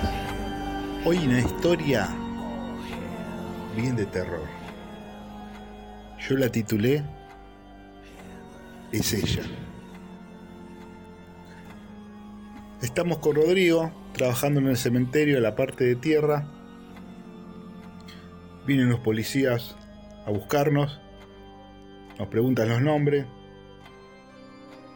Nos dijeron, vos y Rodrigo habían estado una vez, una noche en el cementerio. Habíamos pasado varias noches por el caso de Rodrigo.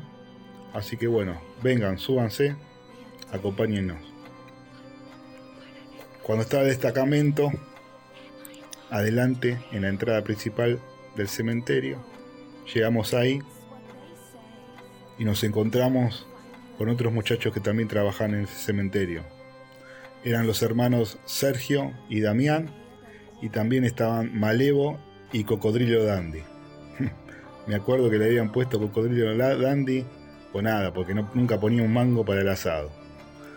Bueno, los seis ahí reunidos, los policías nos dijeron, hay una persona que está asustando a la gente, había, cada tanto habían, aparecían personajes que se vestían de Dios, de Jesús, se vestían de cualquier cosa y asustaban a la gente. Luego de las 3 o las 4 de la tarde, que nunca había mucha gente en el cementerio, aparecían estos personajes. Pero bueno, este parece que ya estaba molestando bastante. Entonces nos juntaron a nosotros y nos dijeron que a partir de las 3 y de las 4 de la tarde del día siguiente íbamos a ir por todo el cementerio a buscar a esta persona, que dice que estaba vestida como de, de cura, con una túnica o algo de eso. Bueno, Malevo me dice, es raro que vayamos con policías, algo habrá pasado, pero bueno. Al otro día, 5 o 6 de la tarde, nos dimos una vuelta caminando por todo el cementerio. Yo iba con Malevo y Rodrigo iba con Cocodrilo Dandy. Y después, por otro lado, iban los hermanos Sergio y Damián cada uno acompañado por un policía. En esa vuelta no encontramos a nadie. Bueno, ahí sí vamos a quedar a la noche, compramos algo para comer,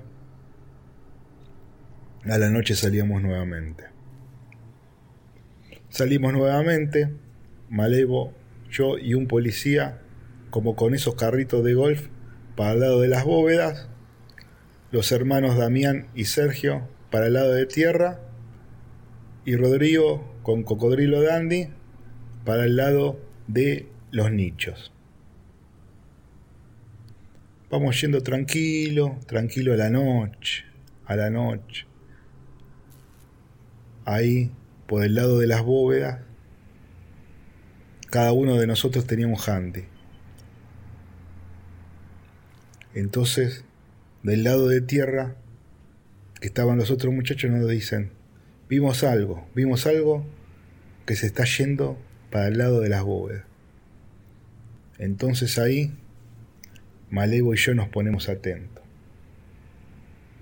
En un momento, Malevo me dice, ahí la vi. Yo torzo la cabeza para el lado de las bóvedas y veo como un brillo entre bóvedas. cuando se van terminando las bóvedas, me dice Malevo, ahí sale, ahí sale y la vemos todo. Y de repente vemos una doble guadaña. No era como la de la tele, que tenía de un lado solo filo, tenía filo de los dos lados. Estaba como la guadaña, tenía hojas de los dos lados, una doble guadaña. y vemos a un hombre como uno de dos metros de altura. Claro, tenía una túnica y digo, y yo en un momento dije, pero Malevo lo dice antes que yo, es ella, es la muerte, es la parca. Iba acompañada de dos gatos enormes que parecían panteras negras. El policía, ¿dónde? ¿Dónde que no la veo? ¿Dónde que no la veo? Y ahí nos pudimos percatar que el policía no la veía, que los únicos que la veíamos era Malevo y yo, que los únicos que la veían eran los muchachos que trabajaban en el cementerio. Los policías no la podían ver. La teníamos a 50 metros de distancia y veíamos como con su guadaña iba marcando algunas bóvedas. Terminó con las bóvedas, pasó a la parte de tierra y empezó a marcar tumbas vacías. Medio como que la fuimos acorralando y llegamos hasta las rejas de la barrera de Guzmán y el Cano. Ahí los tres carritos estábamos contra ella. Nos bajamos del carrito, nos acercamos, ya la parca contra la reja. El que más se acerca es Malevo. Cuando la está por tocar, cuando le está por sacar la túnica, la parca, hace un paso hacia atrás y traspasa las rejas. Ahí nos quedamos todos atónitos. En un momento veo como que su tamaño crece y se eleva del suelo. Agarra su guadaña, la pasa por la reja, sentimos un chillido que nos hace cerrar los ojos y taparnos los oídos. Abrimos los ojos y había desaparecido. Al otro día me pasa a buscar Malevo por la tarde con uno de estos cochecitos, me lleva para la parte de boda y me dice, mira Gustavo, cada bóveda que marcó, hoy trajeron un fallecido. Cada tumba vacía que marcó, hoy se llenaron con fallecidos. Y así pasó también en la parte de nicho. Al final no sabíamos, yo no sabía si era alguien disfrazado o era la parca de verdad. Malevo estaba seguro que era ella. Luego de estos acontecimientos nunca apareció más nadie, ni asustando a la gente, nunca más. Pasaron seis o siete años de esto ya Malevo había dejado de trabajar en el cementerio. Un día me llama su hermano y me dice, Gustavo, eh, Malevo tuvo un accidente, lo atropelló un coche, Malevo siempre andaba en moto, está en el hospital y nada, quería, nos preguntó por vos, quería que lo vayas a ver. Me voy hasta el hospital, entro y Malevo como que lo vi y eran tenía horas o le quedaban uno o dos días, más no. Me acerco y me dice, la volví a ver, Gustavo. Antes de mi accidente, yo iba en la moto, al cruzar el semáforo en verde, la volví a ver. Y yo sabía lo que tenía que hacer para esquivar de ella y no lo hice. Y entonces estoy acá, muriéndome. Y en esos momentos, Malevo me dice, acércate, y me dice al oído, lo que tenés que hacer, si la volvés a ver, es cerrar los ojos y hacer lo siguiente. Y ahí me relató lo que yo tenía que hacer. Y me dijo, no se los diga nunca a nadie. Pasaron tres o cuatro años de la muerte de Malevo. Vuelvo yo un día del cementerio, freno en Mosconi y Avenida San Martín, semáforo en rojo, va pasando la gente por la senda peatonal.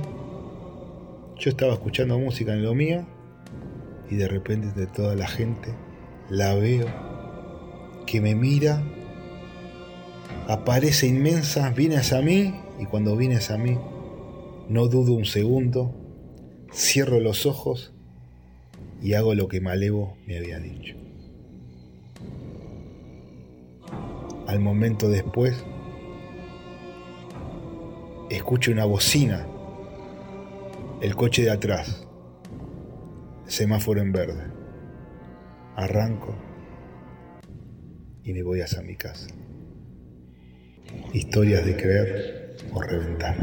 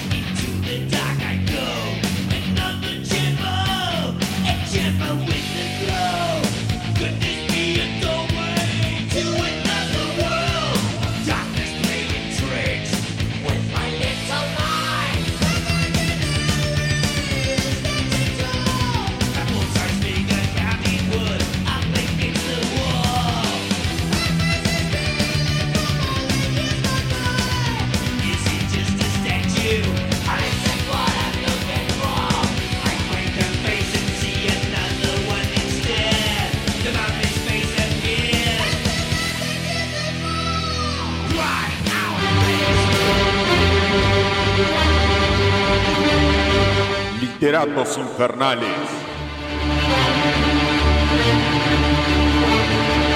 Miguel Sandoval.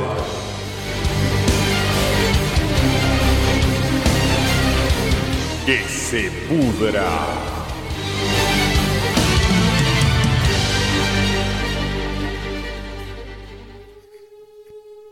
Hasta finales del siglo XIX, la locura era definida como un comportamiento que rechazaba las normas sociales establecidas. Lo que se interpretó por convenciones sociales como locura fue la desviación de la norma por culpa de un desequilibrio mental, por el cual un hombre o una mujer padecían de delirios enfermizos, impropios del funcionamiento normal de la razón, que se identificaban con la realización de actos extraños. Delirar viene del latín vulgar delirare, delira ire, que significa originalmente en la agricultura desviado del surco recto. Locura, según el glosario de palabras neutras, diccionario, significa privación del juicio o del uso de la razón. Antiguamente se creía que era consecuencia de maniobras sobrenaturales o netamente demoníacas. También se pensaba que actuaban en el hombre como castigo divino por la culpa de sus pecados. Como las manifestaciones de la locura son muy variadas, se pueden considerar síntomas de diversos estados. En cada caso, el afectado muestra una conducta que se aparta de la normalidad de una forma determinada. Por eso los que la padecen quedan desplazados de su entorno social. Frecuentemente se manifiesta como una pérdida de control, en la que los sentimientos se muestran desinhibidamente. La conducta se desplaza fuera de lo racional y las consecuencias de los propios actos no se tienen en cuenta. Los actos pueden ser objetivamente absurdos e inútiles. La diferencia entre lo real y lo irreal puede desaparecer viéndose perturbada la percepción de la realidad. En el año 1920, aquí en Argentina, un médico y tres estudiantes de medicina comenzaron con la construcción de un extraño aparato. Se lo podía ver trabajando varias horas al día en la azotea del Teatro Coliseo. Para la mayoría de las personas que lo veían y que no los entendían, estos muchachos estaban malgastando su fuerza de trabajo en algo absurdo e inútil.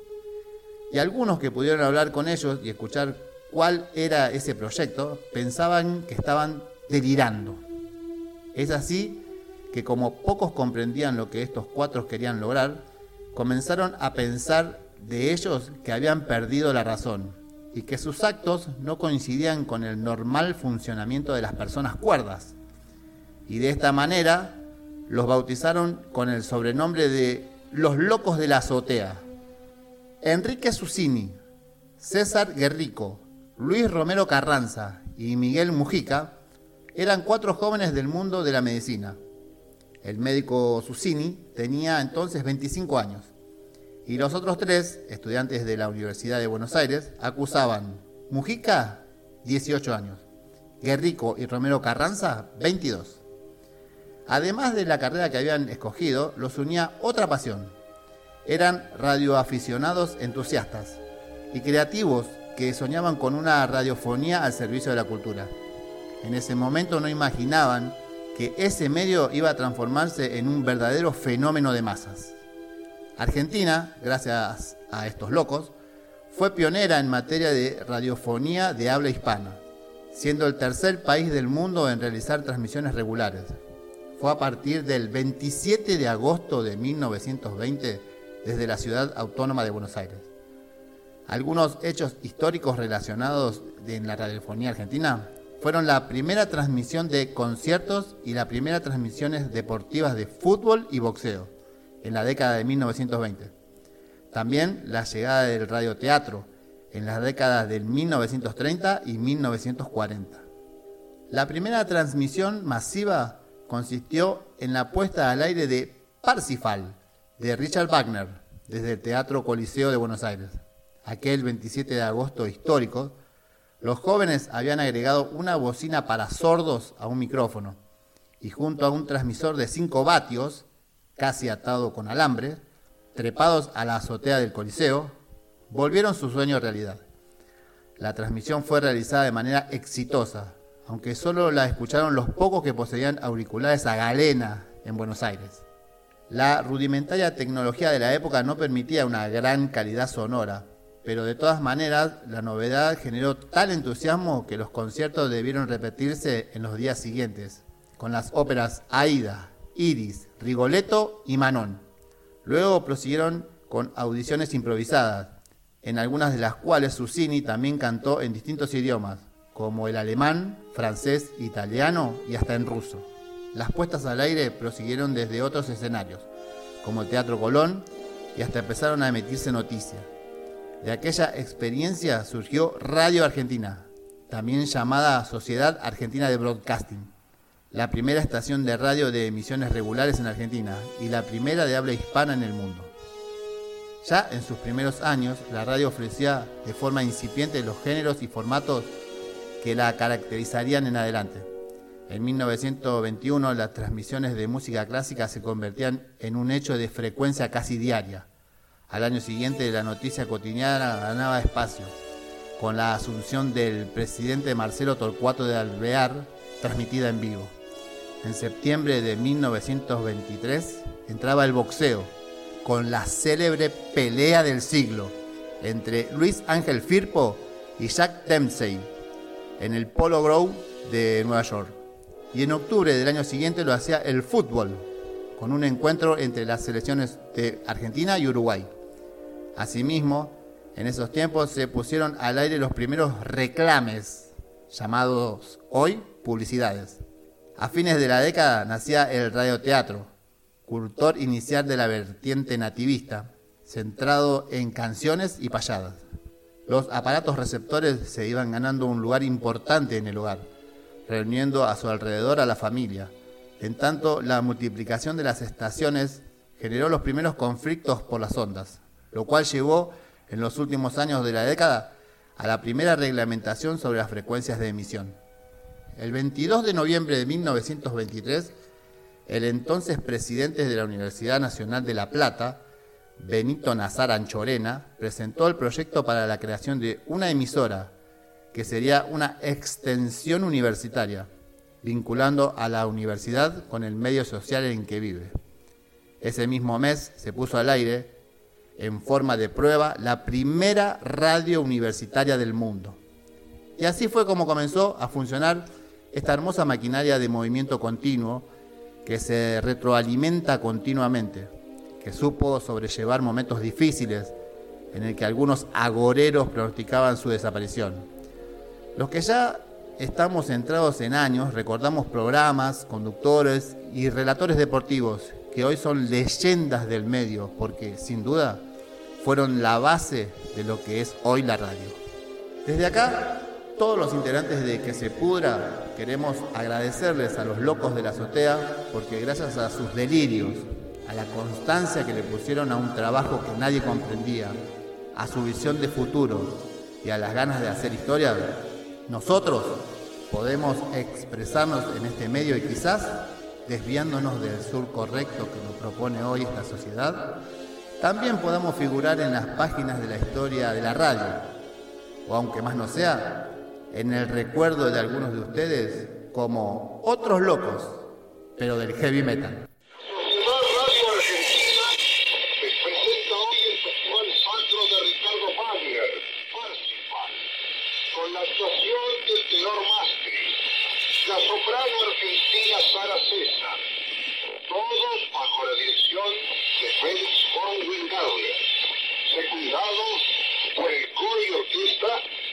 Teatro Constanzi de Roma. Radio has changed our lives and possibly saved our lives. Radio has changed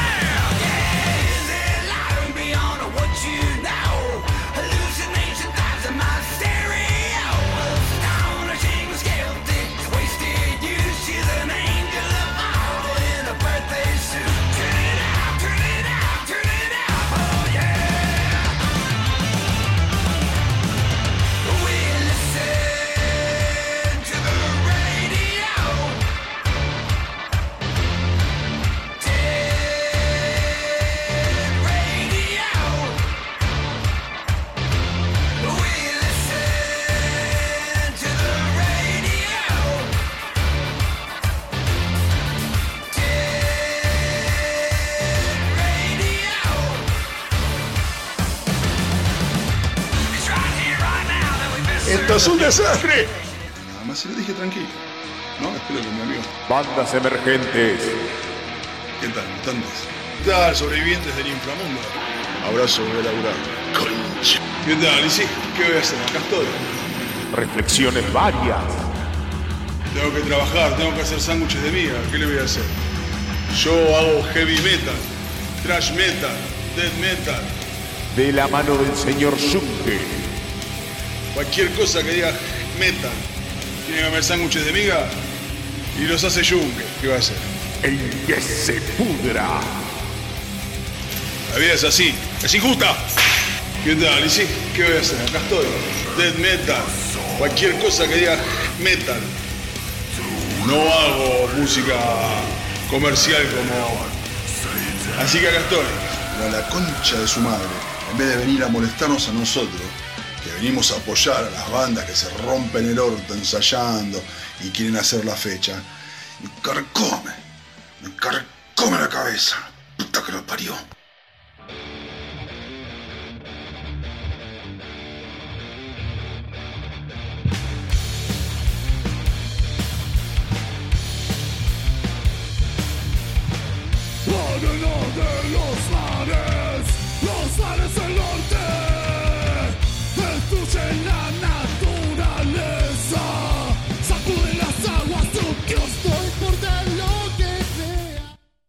Bueno, bueno, bueno, bueno, bueno, estamos aquí una vez más en que se pudra junto a Junke, a Sergio y esto que fue, que fue Santa Magna y en nuestra sangre sonando de fondo. ¿Cómo les va, Junke, Sergio? Les vuelvo a dar la bienvenida.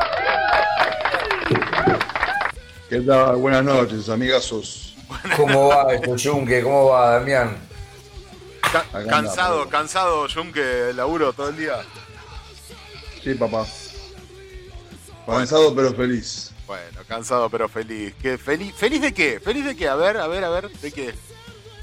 Y lo que pasó el viernes. Ah, ahora sí, ahora sí, qué fechaza, amigo. Lo- le decía a Sergio hoy cuando arrancábamos el programa que hay una foto que nos compartieron muy gratamente en, en redes sociales, la hemos, la hemos subido, en donde son esos momentos de felicidad. Uno tiene los momentos de felicidad, no es feliz todo el tiempo, cuando uno dice, sos feliz, es un conjunto de momentos. En los momentos uno tiene momentos de felicidad y, esa foto yo creo que refleja ese momento, un momento de felicidad. Eh, se les veían las caras, en las expresiones, en el, eh, eh, realmente estaban, me, me pareció que estaban realmente felices en ese momento. Yo sí, yo a partir de las 9 menos cuarto que me escapé del trabajo, hice la vereda de la, la sanguchería y ya empecé a ser feliz. Porque estaba yendo. Estaba, estaba ya emprendí camino para encontrarme con mis compañeros de banda, con mis compañeros de fecha. Que gratamente fueron los, chicos de nuestra sangre. Lo mejor que pasó fueron que los fantasmas estos se bajaron de la fecha para que entrara, entrara Sergio con sus compañeros. Gente que entendió todo, buena gente, tuve, pude charlar con, con todos, un poquito, porque la verdad que te lleva tiempo todo, no, no, no, es, no, no puedes darle el tiempo que, que uno quisiera. Yo quisiera que la fecha durara dos días, así puedes hablar con todos los que van, pero bueno, no se puede. Pero la verdad que hay gente que entendió todo. Y eso estuvo bueno. Y encontrarme, bueno, con Sergio. Sergio un monstruo, ¿eh? La pasamos, la pasamos lindo, la verdad que estuvo. eh, decía Damián y es verdad, ¿no? Eso, en la, la foto que sacamos los cuatro, que tuvo el encuentro de que se pudra ahí, fue, también fue algo. estuvo muy, muy bueno. Pero, Sí, pero, señor. pero fue todo, de- de- estuvo todo perfecto. O sea, fue una fecha que también te decía al principio del programa, además que salió todo bien. O sea, eh, está bien, laburaste con un- muchísimo, porque venís hace muchísimo dándole la fecha con tu banda, con Santa Magna, para que las cosas salgan bien, pero no siempre salen así. Y toda la, había muy, había también una, una bu- buenísima predisposición de toda la gente, o sea que había una buena onda general que estuvo, estuvo, estuvo genial, estuvo todo perfecto, todo perfecto estuvo. ¿Cómo, cómo comenzó Sí, la la fecha? ¿Cómo, ¿Cómo arrancó la fecha? Salió, salió, salió en nuestra sangre y después Santa Magna y cerró, por último, Extrema. Extrema. Ok, ¿Cómo- ¿Cómo, llevaron esa relación con Extrema? Porque bueno, entre, entre ustedes dos conocemos que la sinergia es muy copada. ¿Con Extrema cómo llevaron la relación? Bien. Bien, bien, son la, los- la- la gente que toca en extrema son, son buena gente, son gente copada. Medio colgado, tal vez. Porque, claro, porque, viste, está todo bien, cada cual se maneja como. Por ahí también, a ellos, ellos no han crecido también por este mismo cuelgue que tienen, porque hace bastante que toca extrema. Ajá. No son una banda nueva. Pero ellos la, la publicación de, de la fecha la hicieron el mismo viernes a las 7 de la tarde. Oh, bueno, se acordaron tarde. Claro. Eh, ok, ok, ok. Eh, Se necesitaba un poquito más, este, eh, no sé si decir el compromiso o si son colgados un poquito más de, des- de descuelgue, Eh, como para promocionar algo para que la gente vaya. Uno- la gente no va a venir a las 7 de la tarde y dice, ah, mira, toca, los voy a ir a ver. No, vos tenés que promocionar un poquito. claro, claro, Es colaborar. claro, darle un poco de Colaborar bolilla. que la gente vaya también para las otras bandas, ¿no? Sí, ustedes la venían, la fecha la venían promocionando hace una bocha. Está, está bien, igualmente era el debut de Santa Magna. Los demás eh, ya han tocado muchas veces y, han tenido muchos shows, pero eh, Santa Magna como banda conformada era la primera vez que tocaba. O sea, el, el debut de Santa Magna era creo que lo más interesante de, de- de los tres, digamos, ¿no? Sí, sí, bueno, para nosotros seguramente, no sé, bueno, después cada, para cada cual. eh, pues, gente, la gente que fue a ver a Extrema no, no creo, porque la gente de Extrema no, no vendieron una entrada. Uh, Pero bueno. Bueno. No, no, no vendieron una entrada, ¿qué crees que te diga? La verdad, que van a vender una entrada si, si casi ni ellos sabían que tocaban. Son buena gente, la verdad que estuve charlando con el bajista. Después una, una charla muy linda, la verdad. Me regaló unas muy buenas palabras, muy lindas. Sí, Pero bueno, ok. flaco, publicate algo la próxima vez, amigo. Che, escúchame, escúchame, escúchame, Junque, ¿qué, to- qué tocaron aparte de los temas que ya conocemos y que los hemos pasado acá en la radio y que los estamos escuchando todo el tiempo, ahora de fondo sin resentimiento? Pero más allá de esos temas, han tocado toda la discografía que tienen en base a lo que va a ser el nuevo disco, ¿no? Porque va- van a sacar un disco completo, más allá del, del simple que ya que tuvieron, y- e incluso regalando en el, en el recital, ¿verdad? Junto a Compúas y algún que otro merchandising. Contarnos esa parte, a ver. Sí, sí, tocamos lo- el listado completo de los discos, del, del disco que va a salir en algún momento. Eh, con el cover de Dr. Feelgood también que hacemos. Dedicado a Sergio. Dedicadísima a Sergio. Dedicado a Sergio. Sí, hicimos la lista, los 11 temas que tenemos que van a estar en el disco. Sí, se regaló un EP con una, unas púas y, y un sticker. Sé que hay algún afortunado que se llevó una púa extra de una gran banda nacional. Que no la pienso usar porque no pienso, no quiero que se, que se gaste, ¿viste? Claro. Es un tesoro ese. Eh, Es, es un chiste, es un chiste interno que la gente no, va- no- no estaría entendiendo en realidad. Está bien, el chiste interno la gente no lo estaría entendiendo. Pero, eh, ok, eh, me- me- veo que veo que Bueno, teni- le regalaron una púa de esta banda que es este es menester desertar.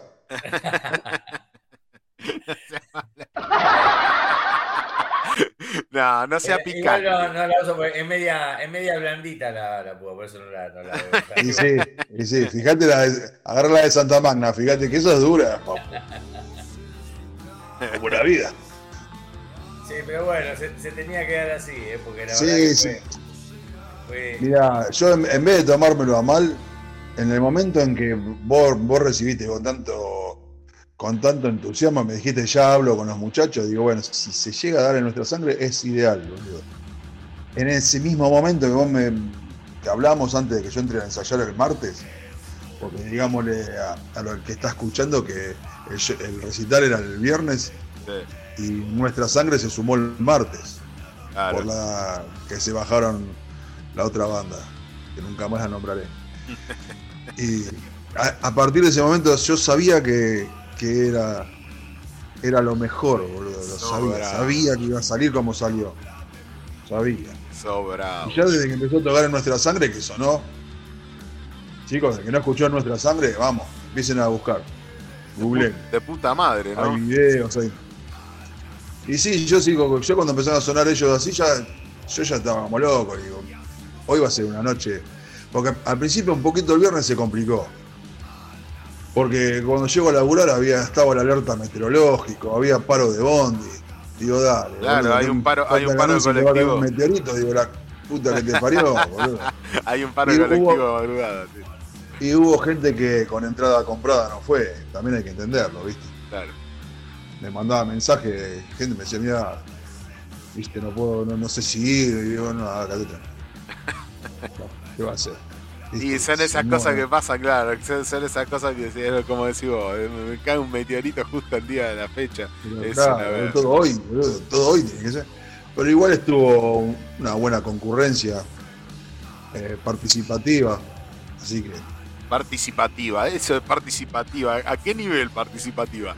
¿Se rompieron las cabezas unos con otros? Eso es un nivel de No, no, participación. bueno, tanto no, tanto no.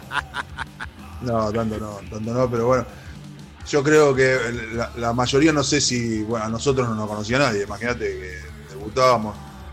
Eh, no, no anduve preguntando, pero tampoco, eh, algunos me, me preguntaron a mí por nuestra sangre, viste, curiosos, porque, por lo que estaban escuchando. Sí. Entonces, por ahí se estaban haciendo conocer. Me parece que eso fue bueno, Sergio. Me parece que, que ganaron unos, buena- unos buenos oyentes ahí. ¿eh? O- ojalá, ojalá yo estaba muy contento de tocar. eh, a- bueno, más que. Yo, vos- yo iba a ir igual, iba a ir a, a hacer el aguante a Santa Magna, no me iba a perder el debut. Eh, Sí. Pero así que iba a ir, pero bueno, cuando salió para tocar, emocionadísimo. Dije, bueno, que, que chapa, ¿viste? Y, y la verdad, yo también estaba muy contento personalmente, más que, bueno, mis compañeros, por suerte, todos pudieron ir, no, no había eh, ningún compromiso asumido antes, todos pudimos estar. Pero esta es la primera vez que tocamos en un evento eh, netamente metal, ¿viste? Siempre estamos tocando en, en recitales que son por ahí con alguna banda metal, alguna banda más punk, alguna banda eh, por ahí de rock pesado, alternativo. Estamos tocando en, en- shows más eh, mezclados, con la propuesta Claro. mezclada. Sí. Y la verdad que yo, yo voy siempre cuando voy a recitales voy a ver banda metal, ¿viste? Entonces disfruto de estar ahí. Y también tenía un poco de, de, ¿viste? No teníamos un set preparado nosotros que deberemos hacerlo seguramente en algún momento. Una lista de canciones para eh, dejar por ahí los que, las que sean climas, algunos, algunos climas más lentos del lado, cuando tenés un público más, más netamente heavy, ¿viste? Pero sí, la gente, yo lo que noté que, por lo menos eh, ¿viste? te prestó el oído con todo respeto, ¿viste? Y bueno, se copó, ¿viste? Te, brindó un aplauso y todo bien, no, no, creo que creo que, fue un buen show para nosotros, ¿viste? La verdad que, que sí, sí, bárbaro, muy contentos. Se fueron todos los pibes de Mengadón de Gana, también se fueron re contentos del lugar, sí, fue bárbaro todo. Sí, yo estuve hablando porque había, había una buena cantidad de, de gente de otras bandas. Había gente de Inorganic, estaba Nanre de Sofilia. Había un ex Escabios, ex Eternal Grave. Estaba, que justo la semana pasada hablamos, estaba Horacio de Culto de Anubis. Estaba un muchacho de Cherokee. Había un, eh, son todas bandas de distintos estilos, todo lo que te estoy nombrando. Claro. Y, y eso también está bueno, viste, porque eh, causó una buena impresión y eso después ya es- en nuestra sangre ya tiene un nombre ahí, viste, plantado. Ya está, ya toda esta gente ya sabe que a, a- a qué viene a, to- a tocar en nuestra sangre. Eh, bueno, y no- eso gracias a vos, Jun, gracias a vos por, y por la invitación. Estamos agradecidísimos con eso, con verdad que Es, eso, eso, eso era una cosa para destacar. El hecho de que eh, en, el tema de conocerse, acá Miguel me dijo, me dijo, me dijo algo que realmente me emocionó bastante. Nosotros somos una radio eh, un poco particular, o no sé si somos particular, eh, está conformada de la siguiente sí, manera, sí, digamos. sí. Eh, no nos conocemos de manera personal. Yo a Junque personalmente no lo conozco físicamente. No lo conozco. A Sergio tampoco físicamente lo conozco. Eh, hace más de un año que estamos laburando junto con Sergio, por ejemplo, eh, y, y físicamente no lo conozco. A Miguel sí lo conozco físicamente porque es un compañero de laburo, pero, pero al, al resto, al nono no lo conozco físicamente. Y en cambio, cuando me contaba Miguel que cuando llegó al lugar, cuando llegó a- ahí a, a- a- a Congreso, eh, eh, a Melonio, cuando llegó a Melonio, eh, los vio ustedes, ustedes lo vieron a él y lo abrazaron y, lo tuvieron y lo como si se hubieran conocido desde siempre. O sea, e- ese, eso que generó la virtualidad de, de decir, eh, compartimos un ambiente de laburo, compartimos un ambiente de- bueno, radial en este caso, eh, una cuestión artística, si se, quiere llamar como se, eh, acá en la radio para ustedes ahí, una cuestión artística, y los, los trajo juntos como si se conocieran desde siempre. Y él, me decía, estaba asombrado de eso, decía, loco, no me conocen y no, bueno, está bien, pero ahora es, es eso, hay otra forma de conocerse, tenemos que adaptarnos a que hay otras formas de conocerse previamente sin llegar a, conocerse físicamente de manera eh, visualmente física.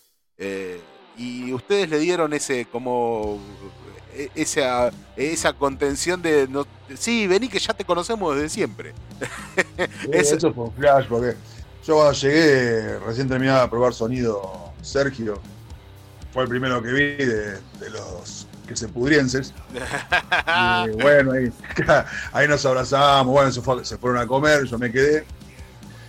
Y al rato, al rato todavía no había vuelto Sergio, ya había llegado David, que también pues, lo saqué por, por la fotito que, que- que podemos tener acá en, en el WhatsApp, ¿viste? Claro. Nos- Bueno, charlamos un toque con David y se fue a tomar una birra ahí atrás. Cuando llega Miguel, oh, viste, abrazo. Y le digo, allá está David. Y digo, no, me dice, no sé quién es, me dice, no lo veo, yo no lo conozco, nunca lo vi. Claro. Digo, ¿cómo nunca lo vi? Yo, imagínate, yo eh, entré hace poquito en la radio. Yo no sé cómo es la, la dinámica, no sé si se conocen, si no. Claro. Y si no, yo Sergio tampoco nunca, Sí, yo, nunca a lo David, vimos yo a. David lo conozco desde, desde, desde hace muchísimos años, pero hace muchos años también que no lo veo personalmente, no nos vemos. Pero, pero lo conozco, de, de- de- te estoy hablando del año 2000, 2000, mm, 2010, 2007, 2010, una cosa así. O sea, hace una pavada de años, pero también hace muchos años, hace muchos años que no, lo- no nos vemos. Eh, Bueno, pero eso se soluciona muy fácil. Eso. Vos Ah, no. tenés parrilla, ¿no? Por ahí. eh. ah, seguro, sí. Sí, pero viste que la, bueno, no- tuvimos un par de años de pandemia que nos cortó menos 10 las relaciones humanas, pero Mirá que si, si vos te pagás el asado, yo me voy a. No. Yo voy, con la bici- me voy en bicicleta, boludo. no está tan lejos, ¿no? en bicicleta. Voy en bicicleta acá. Está eh. lejos, para nosotros no está tan lejos. Yo, yo llego al toque. Claro, vos estás al, vos estás al toque, yo voy, voy haciendo wheel con- en una rueda. Al toque, al toque de zona sur hasta el oeste de Gran Buenos Aires. ¿Eh? Bueno, ¿Cómo? muchas Así el toque, es el Sergio que está al toque, no sé. Yo- no sé, no sé su toque cuánto. Debe tener un toque largo. Yo me- Yo llego al toque, yo que te, te paso a buscar y le caemos a las 10 de la mañana y prende el fuego. Ay, ay, y, ya, y ebrio. Bueno, no prometo nada, no prometo nada, pero capaz que para fin de año hacemos este asado de fin de año para culminar que se pudra. ¿Qué les parece? Tengo apretado el rey. Y está bien, sí, el asado me lo pago yo, pinche la pelota. Tengo apretado el doble rec. Bueno, muy bien, muy bien. Bueno, entonces, eh, eh, eh, en nuestra sangre y, y- y Santa Magna, principalmente en esta fecha que fue mucho de recordar y mucho de, de mucho cariño. Y yo, mucho- yo calculo, calculo que no va a ser la última vez que, que tocaremos juntos, ya nos volveremos a, a encontrar. No, el- olvídate. Esto hay, Porque esto hay que, hay que Aparte cuando eh, también cuando se estaban yendo, eh, estuve hablando con el violero y, y con el cantante, no, lo- no les tengo los nombres, sepa disculpar. De pedo que me acuerdo de los de mi grupo. los nombres. Tengo suerte que uno, dos se llaman igual, así que me ahorré un más fácil. y, y la verdad que me, me dijeron cosas, cosas, cosas lindas respecto a, a lo mío. A lo grupal, por supuesto, también, pero que te elogien, viste. A mí no, no, no me creo esas giladas, viste, o sea, no es que vos decís, ay, me dijeron que bien que canto, o ponerle, ¿no? No, pero dijeron, viste, lo, lo- me gusta cuando me dicen que vos ron, entonces eso me, me hace feliz. No, no necesito que digan, no, ay, qué agudo que tiraste. No, chupa un huevo los agudos. Pero cuando me dicen, viste, y hablando de bozarrón, viste, dice el violero de Santa Magna, de Santa Magna, de nuestra sangre. Y diciéndome a mí, y loco, qué bozarrón que tenés. Y digo, bueno, gracias. Y le di un beso en la boca, como corresponde. Porque para eso somos hombres, amigo. Por eso estaban tan emocionados. Dicen, vamos a tocar de nuevo, vamos a tocar de nuevo. Claro. Pero porque dije, la próxima te meto lengua, le dije. Yo le dije así, la próxima te meto lengua, flaquito. No la sabía esa parte, por eso había tanta emoción. Pregúntale, vas a ver. No, así que, y, y vos, Damián, a vos te cuento porque no estaba, pero no, lo de Santa Magna fue, fue un show impecable, loco. Estaba, o sea, eh, ya. Junge cantando, o sea, te, te interpreta la canción de una forma que entendés todo, más allá de que siempre cuando en un recital eh, se te hace imposible, eh, eh, o sea, analizar una letra en detalle, porque vos te llegan algunas cosas pero, Sí. pero la canción, lo que realmente te llega todo, ¿viste? O sea, la verdad que fue impecable. El nivel de interpretación que tiene Juncker en el escenario es, Sí, es y formidable. Nota, y nota aparte el, el bajista, la buena onda que le pone, loco, te cagás de la risa con, con el loco. El petizo. Ah, sí. Sí, es un- El orco, el orco es un el bajista, loco, de, de la banda de, de Santa Magna es, tremendo. Te- Siempre Sí, sí. interactuando con la gente, cagándose de la risa. Se cuelga el bajo y te tiembla la colacha. No, no, pero está bueno, hace, o sea, la música, la música bien dura, bien, bien al palo, bien violenta, pero, pero este cuando eh, jode con la gente te hace caer de la risa y después le, le pega con todo, ¿viste? Está, está muy bueno. La verdad que fue Sí, todo sí. bonito. Toca, toca el enano. Tiene una sola contra, que es la otra banda en la que toca, pero ya lo vamos a solucionar. Ya lo vamos a solucionar. Bueno, sin hacer mucho más longeva esta, esta charla, este, No es menester hacerlo. no es menester hacerla, No, no, para esta charla muy longeva. Eh, Santa Magna, por favor, yo he visto revuelto en redes sociales y he visto que tienen próxima fecha. Por favor, publique, publique. Por favor. Sí, 17 de, de septiembre, ahora, un par de semanas. ¿A dónde? Eh, en Doctor Tazo, ahí en Escobar. Escobar. Fuimos invitados por Del Pantano, que no toca desde pandemia. Y bueno, nos invitaron a, a su fecha de regreso. Eh, son locales ahí, así que hemos sido gratamente invitados y respondimos como nuestra sangre cuando lo invitamos nosotros, que una felicidad, imagínate nosotros también. Como Como corresponde. corresponde. Sí, así. aparte, aparte lindo lugar, ese es lindo lugar. Sí, sí, sí, sí, lindo. Ya preguntamos cuánto nos van a pagar, así que está todo dado. ¿Cuál es el calle? ¿Sabes? Con ese caché. El caché. Ay, Tengo camarín. Hay papel higiénico en el baño, es importantísimo. bueno, bueno. Bueno, está muy Sí, bien. pero ¿sabes qué pasa? Que eh, estos, estos giles, como diría el amigo Iorio, estos giles son los que hacen que las cosas no, no- no crezcan. ¿Viste? Que, que el, que el movimiento se quede estancado. Son estos giles. No los tres que tocamos el viernes. Porque lo voy a incluir a extrema porque es una, son buena gente, son un poquito cobrados. Claro. Pero eh, estos giles son los que hacen que, que las cosas no funcionen. Las cosas, si- cuando hay ganas, pasa lo del viernes. Es eso. Ir- lo- los chicos, mis compañeros de banda, hablando, che, qué buena onda lo de nuestra sangre, boludo, porque claro, si que lo van a conocer personalmente ustedes si yo ni, ni yo te conocía, Sergio. ¿Entendés? Entonces dice, che, qué buena onda, re copado. Y sí, boludo, es- pero ¿qué es la onda? Porque yo ya sabía, porque Sergio entendió todo como es, y si Sergio está en nuestra sangre es porque los compañeros también entienden cómo es la cosa. Es así. Yo tampoco voy a estar en un. Yo no estaría nunca en una banda como Longevo Menester, porque ya veo que no es mi manera de pensar. Claro. Entonces, hay gente conmigo que es como yo soy. Entonces, Santa Magna es un reflejo de lo que soy yo. Muy bien. Cuatro hijos de puta. Cuatro mala onda. Cuatro mala onda, caraculo. bueno, Pero ves, yo el viernes yo era, un- yo era otro tipo, boludo. Yo estaba ahí y ese, eso es lo, ese es mi lugar. ¿entendés? se te veía, yo se no- te veía contento. Yo estaba, para mí era un cumpleaños, boludo. Yo estaba feliz desde de, de que llegué hasta que me fui. Bueno, regalando CD, regalando CD se dan. Me olvidé de regalarle a otro. Hice un desastre, hice, pero de felicidad, ¿viste? Estaba re contento yo. Y estaba contento porque había sonado, o sea, en nuestra sangre sonó como la concha la madre. La gente respondió, después subimos nosotros y yo tuve feliz ahí arriba. Se le voy a contar un secreto. ¿Qué Entre nosotros los tres, entre nosotros tres. No sabemos, me temblaban las patas, boludo, antes de arrancar. ¿Por Y Yo sé mucho que me subí, pero me temblaban Ah. literalmente. Este, Ah. alcanzaba los, los- estaba alcanzando los platos a Marcelo para armar la batería y la patita me hacía tiqui, tiqui, tiqui, tiqui. Claro. ¿Viste cuando, cuando te, como si tenés frío, viste? Sí.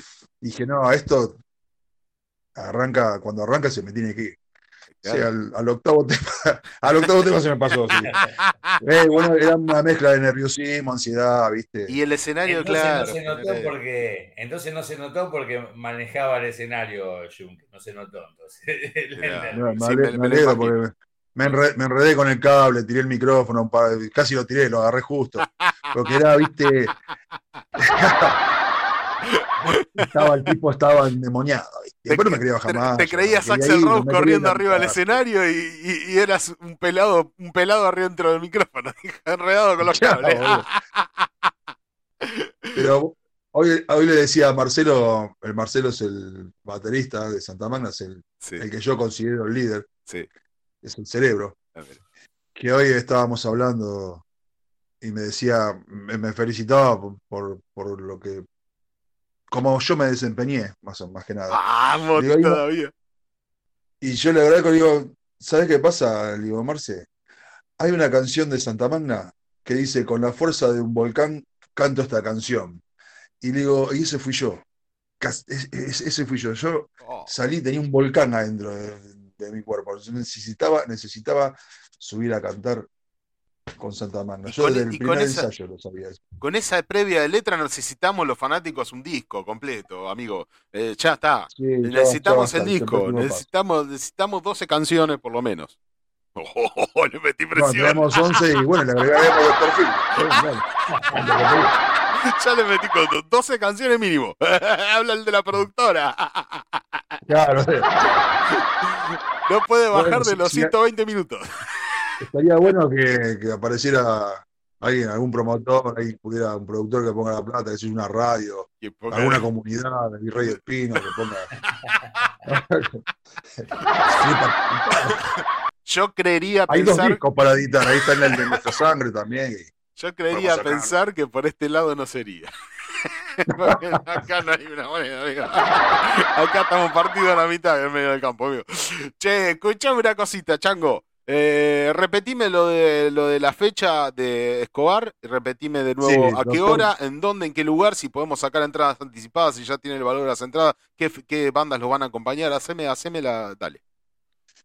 Sí, toca Santa Magna, Meyers y Sierra del Pantano. Sí, Creo que la entrada está a 500 pesos. ok. No sé si. Me parece que es directamente en el lugar, porque no, no pusieron Mercado Pago, esas cosas. Sí. Y es en Doctor Tazo. Sí. La dirección te la debo para otro día. Y es Escobar. Y es a partir de, si no me equivoco, que abre la primera banda, que se- será Santa Magna seguramente, Sí, a las 12 de la noche. ok, ok, ok. ¿Y en nuestra sangre tiene alguna fecha prevista? No.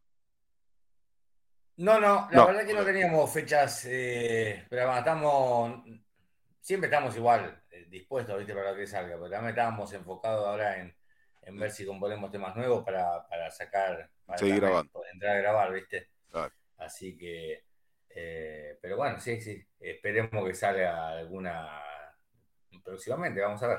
Bueno, Veremos. muy bien, muy bien, muy bien entonces. Este, eh, te- tenemos entonces fecha para, para Santa Magna y, y en nuestra sangre, bueno, te- esperaremos el disco para grabar el disco. Este, y, y bueno, acá en la dulce espera entonces. Este, muchachos, eh, esto ha sido lo que ha sido la fecha de Santa Magna y en nuestra sangre entonces. Eh, si quieren pasamos a los recomendados de esta semana para, para este domingo. ¿Qué les parece? Como vos quieras. Bueno, eh, ¿con quién arrancamos? ¿Con Junque, con vos, con Sergio? ¿Con quién arrancamos? Como vos Dale, quieras. dale nomás. Mando yo, bueno, dale. Mi recomendado de esta semana. Bien, te hagas el interesante. Un abrazo, un abrazo grande a Miguel y un abrazo grande a Ah. Miguel. Ah, Miguel, Miguel que cumple años hoy. Claro, Hoy es el cumpleaños. que pasó. 49 pirulos cumple Miguel. Saludos, saludos a Miguel y su cumpleaños. Sí, sí. 49, está hecho un pendejo. Y el está- nono, está- el estás che, bien, Miguel. boludo, y el nono me olvidé, el domingo pasado me recolgué, también cumplió, cumplía el nono la semana pasada y se me, me pasó con esto de Santa Magna y, y en nuestra sangre y el recital y qué sé yo, se, se me pasó, pero también cumplía años el nono. Bueno, el- Sí, pero no, no, no importa, boludo. Recién entró hace poquito. No rompa las pelotas. ¿qué va por categoría? bueno, bueno, bueno, Aparte, no importa. estábamos este, con el recomendado, perdón, no, no, no nos vayamos del hilo que nos queda 10 minutos. No, no nos vayamos. No, No nos vayamos. no, Eh, no, no, no se vayamos. no nos vayamos. Bueno, el recomendado. Sí, Voy adelantando que con este recomendado sí, voy a, voy a, a hilvanar los próximos, las próximas tres semanas, tres recomendados que vienen más o menos de la mano de este que vamos a arrancar hoy. Sí. Con algunos integrantes del próximo recomendado y que después se juntan en otra banda. Y es, es lo estuve pensando y espero que me salga bien, porque si no, es el fin bueno. de mi carrera en una radio. No seas malo, no, para nada. El recomendado es eh, una banda de fines de los 80, Sí. un trío influenciado por el amigo Ingwie Malmsteen, Sí. pero de buena manera, no, no de la manera mala onda que tiene Ingwie de tratar a la gente. La banda se llamaba LZ2, Sí, estaba compuesta por su líder, compositor, guitarrista Martín Nie, Germán Salvatierra en voz, en la- y en realidad era voz y bajo, pero el demo que ellos grabaron, que se llamaba El Fuego Sagrado, sí. no, no tenía, un solo tema tenía cantado, un solo tema con voz, porque era muy instrumental, sí, obviamente muy instrumental, pero le costaba meter este, letras a, la- a las canciones y aparte el, el chavo no quería cantar, esa era la posta. ¿Por qué no quería cantar? Y en ¿Cómo- cómo- batería- Pará, pará, estaba en una banda y no quería cantar. No quería cantar. Ah, él no quería cantar. Él quería que, él quería que hubiera un cantante, cosas Ah. que probaron. Sí, Hubo otros cantantes. Sí. Pero cantó ese tema sí. a, a regañadientes, vamos a decir, pero no quiso componer más. Y, y es más, después de eso, que a no conseguir cantantes, LZ2, que venía, venía bien con buenas críticas en las revistas, y con- sobre todo porque es un muy buen demo, Sí. eh, se evaporó en el aire. Uh, Y la batería, Lucas Wagner. Eh, bueno, el, el disco, sí, tiene, tiene toques de música clásica. Todo es guitarra, ¿no? Esto es un power trío, pero llevado a. Ya lo vamos a escuchar en el tema que, que elegí, que espero que lo hayas conseguido. creo que sí, creo que lo tengo, sí. Que tiene, tiene partes de, de- de música clásica en los solos. Sí. Y en la grabación hay temas que, que tienen 14 guitarras grabadas. Sí. Esto yo sé porque Mar- Martín Nie fue profesor mío de guitarra. Mira. No consiguió que yo toque la guitarra, pobre muchacho, se frustró. Sí, pobre. Pero quedamos en una buena relación, no nos vemos hace mucho, pero es un muy buen muchacho, muy buen guitarrista. Muy buen guitarrista. Sí. Y muy obsesivo, como, como muy buen guitarrista también, ¿no? Martinier también formó parte de Kamikaze. Mira. ¿Suena? ¿Le suena Kamikaze? Un pedacito de- del heavy nacional. Sí, un pedazo bastante importante. Sí, sí, estoy del siendo irónico, estoy resurgimiento. siendo irónico. Sí, un pedacito de heavy, un pedazo, sí. todo- un cacho de historia del metal nacional. Un cacho de historia, sí. Y, y bueno, a mí este, este, yo voy a decir la verdad, cuando vi la foto del LZ2, que lo vi con, yo era joven, ¿no? Un joven adolescente, con calzas y con pañuelitos en la cabeza, dije esto no, no puede ser de mi interés porque no creo que hagan No sería para. música que me interese. Sí. La verdad, dije, esto no puede ser música que me interese. Sí. Y me equivoqué, porque la verdad que a mí me gusta mucho este demo. Sí.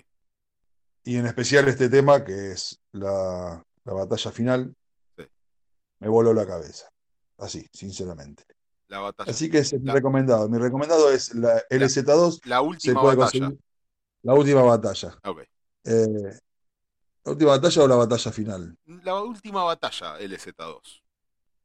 Ah, mira, Bueno, a- a- a- a- pensé que era la batalla final. Bueno, Ok. Discúlpeme, él sabe que ya que el domingo pasado ya quedó evidenciado que mi memoria.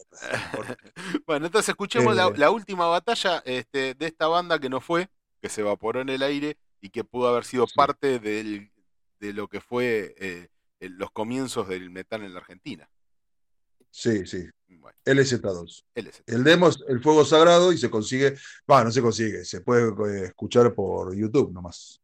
Escuchemos, a ver, escuchemos un poco.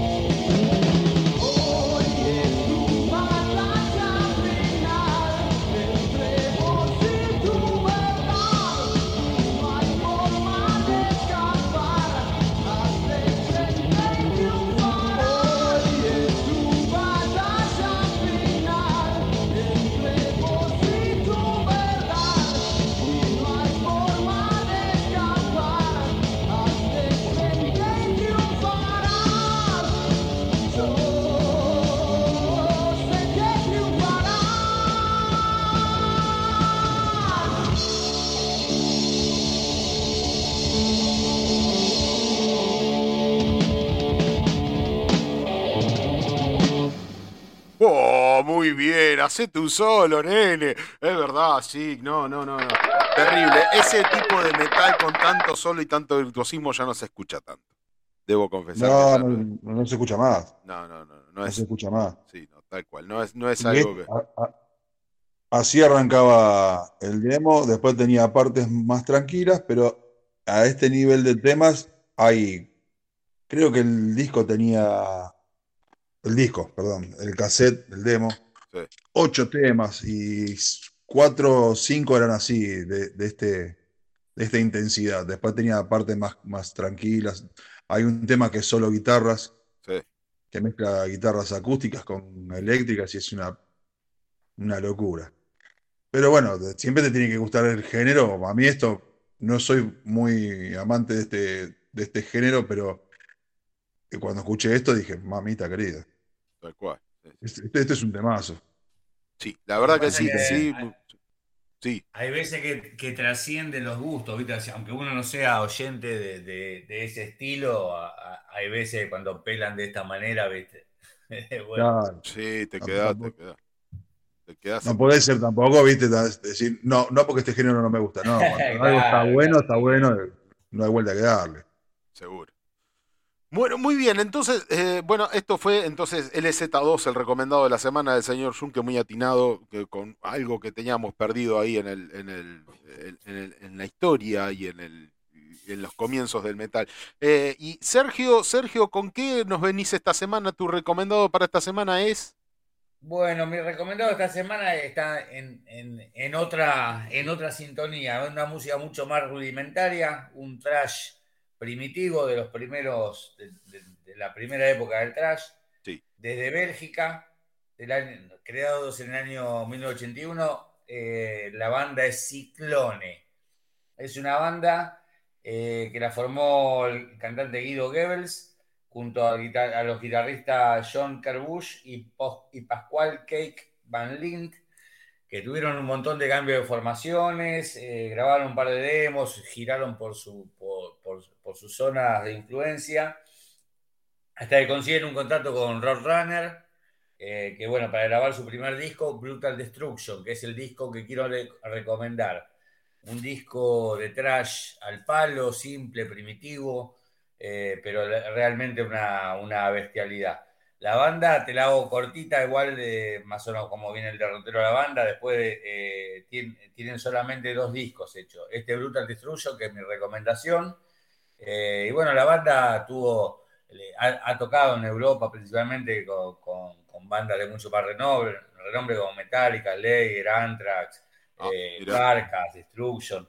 Eh, hicieron lo más destacable que, que encontré buscando data es una gira que hicieron con Sadus, lo que debe haber sido una bestialidad. Yo pienso que los, lo- lo- los, los jóvenes de 50 años de Europa que hayan presenciado esto, la verdad que eh, no creo que se lo haya olvidado nadie, Sadus y Ciclones juntos. Eh, y bueno, la cuestión que la, la banda eh, grabó en 1990 su segundo disco, llamado Inferior None, o sea, eh, menos que nadie, un disco, pero que es un disco ya diferente, es un disco que tiene excelentes críticas de todo el mundo, pero es un disco que está muy emparetado, muy similar a Master of Puppets, no digo que sea una copia, nada, pero es muy, muy emparentado con el sonido, con la, estructura, lo que pasa es muy parecido a Master, así que no, eh, es, es- diferente al, primero. Y la buena noticia es que, bueno, la banda se separa en el 93, da, dio su show, último show en marzo del 93. Se separaron porque, como les pasa a, muchas de estas bandas que no tienen apoyo eh, económico para, y bueno, eh, termina eso, termina influyendo en que, hacer todo cuesta arriba, que muchos terminan separándose o, o yendo a otras bandas o, te- o tomando otras actividades, ¿no? Es tanto es así que el disco el, el disco, el segundo disco que he mencionado, es un disco que mucha gente ni se enteró que salió en el momento. No tuvo una, una distribución casi nula. Eh, no, no tuvo nada de propaganda. O sea, después, claro, cuando la gente lo descubrió después, sí, sí, todos encantados con el disco, pero en su momento no tuvo nada de difusión y, mucha gente ni siquiera se enteró de que existía. Y bueno, la banda se separó en el 93 y volvieron, afortunadamente volvieron con dos de sus miembros originales el cantante, y Stefan Demen, eh, ahora como guitarrista, había sido bajista de, de, de Ciclón en en una etapa. Y se reunieron, eh, arrancaron en, el 2000 en diciembre del, del 2019, dieron su primer show en Bélgica, pero en un festival bastante grande que se hace en Bélgica, llamado Alcatraz Fest, y los cortó la cuarentena. Eh, bueno, después de la cuarentena se, ya, bueno, se ve que ya estaban decididos a volver y, y volvieron en agosto del 2021. Así que están activos, eh, tienen fecha por delante eh, y bueno, así que eh, por suerte nos pueden llegar a volver a sorprender con alguna joyita. No sé si como esto, estos de esa época, de, de los principios de los 80, del año 1986, el disco Brutal Destruction, y tenía pensado eh, eh, pedirte un tema llamado The Call of, of Steel. The Call No, no es- of Steel. Sí, no es, no es mi preferido el disco, pero tiene muchos climas, variantes, muchas variantes que, que creo que pueden resultarle muy interesante a quien no conocía la banda, escucharlos y ojalá se acerquen a escuchar porque fue un disco. Mira, si, si- mira te cuento, cuento una pequeña anécdota, sé que estamos medio pasaditos. Yo tenía, yo en ese momento tocaba, intentaba tocar heavy metal, ¿viste? no? Y bueno, nos salía más o menos, más o menos teníamos armado, ¿viste? Un, un set de canciones con, con lo- los pibes con los que tocaba. Y alguien vino con un cassette de esto y dijimos, ¿qué mierda es esto? Dijimos, bueno, eh, listo, tiramos toda la mierda, esto es lo que tenemos que hacer. Eh, no nos salió, ¿eh? pero eh, descartamos todos los temas y empezamos a componer el tema de cero para intentar hacer ciclones, ¿viste? Y bueno, no nos salió, pero a ellos sí les salía bien la historia. Bueno, Así muy, que muy bien, entonces vamos a escuchar The Call of Steel, esa canción grabadita en un cassette, como diría un, un legendario prócer eh, del heavy argentino. Me la trajo grabadita en un cassette de Call of Steel, dijo Sergio, y vamos a hacerla con mi banda, y sonó más o menos así.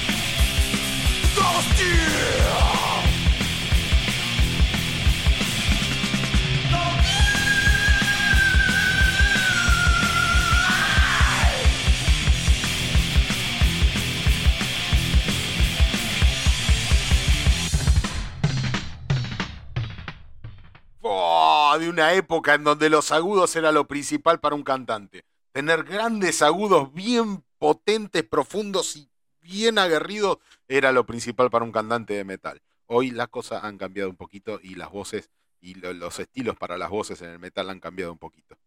¿Verdad? Este, este es un disco, eh, yo al único disco con el, con el que puedo emparentar un poquito esto es con Bonded by Blood de Exodus, o sea, este trash así tan, tan, tan primitivo me, me- me suena, una, una bestialidad, bueno, la verdad que... No, no se sienta tocado. Lo tengo a Junke que me- no se sienta tocado, Junke. Las voces en general en todo el metal han cambiado un poquito. No quiere decir que sean malas. Simplemente que los estilos cambian, los tiempos cambian, los gustos cambian, los géneros van desvirtuándose, van cambiando, van, van mutando. No sé, no creo que se, no, no va en lo que se, no se, no se sienta tocado. Porque dije que las voces agudas, eh, no, no es mejor una cosa que la otra. Usted- Todo lo suyo es blanco-negro, amigo. Déjese de pavada. No, escúcheme, ¿me está hablando a mí? ¿A mí, me- a mí se a mí? ¿I talking to me? ¿I talking to me? No, una cosa, es la voz, una cosa es la voz aguda y otra cosa es lo que estaba haciendo este cantante, que es como decía Sergio, Bond by Blood y la primera época de Slayer, cuando parecía que, que Araya estaba matando chancho cuando pegaba esos, esos agudos, ¿te acordás, viste? Sí, la verdad que de hecho en vivo, en vivo, altos gallitos. Sí, Se fuera a sí. empezar a dibujar, pues en vivo no, no, no, no le No, salía. después de unos años ya no la podía hacer, ya. Bueno, hablando de bandas al palo, yo voy a despedirme con En Nuestra Sangre. Yo quiero despedirme con un tema de Nuestra Sangre, esta fabulosa banda que junto a Santa Magna nos han hecho un deleite terrible eh, eh, este fin de semana. Así que yo me quiero despedir con eso y quiero eh, homenajearlos a ustedes. Así que vamos a despedirnos con Nuestra Sangre con este tema que ahora Sergito me va a decir cómo se intitula.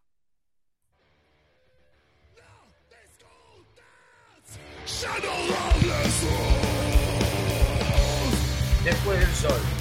Este tema se intitula Nuestra Sangre Después del sol. después del sol. Muy bien. Con este maravilloso tema nos despido. Os despedimos para el domingo que viene a las 21 por el mismo canal. eh, por esto que es Comunidad Virrey Pino 102.9. Síganos en nuestras redes sociales, en Facebook, en Instagram. eh, escúchenos en Spotify. Este y todos los capítulos que quieran reescuchar o que se hayan perdido en Espacio 15 Centavos Producciones están eh, todos los capítulos de Que se pudra de la temporada 1 y en esta temporada 2 este, y nos esperamos el domingo que viene a las 21 horas por este mismo canal y por su página en streaming y una app que hay para bajarse a su teléfono celular para que lo puedan escuchar eh, de manera completamente eh, locuaz. Así que, señoras y señores, Sergio Junque, los despido hasta el domingo que viene a las 9 de la noche. Dale, será hasta la semana que viene, compas, a toda la audiencia, que aguante que se pudra. Aguante que se pudra. Que se pudra y a escuchar. Escuchen en nuestra sangre. Un estadio vacío, un terreno baldío, el horizonte vacío sin sol. Camino horizonte vacío sin sol, las luces más lejanas no encaminan más, horizonte lejano que no puedo vencer. Camino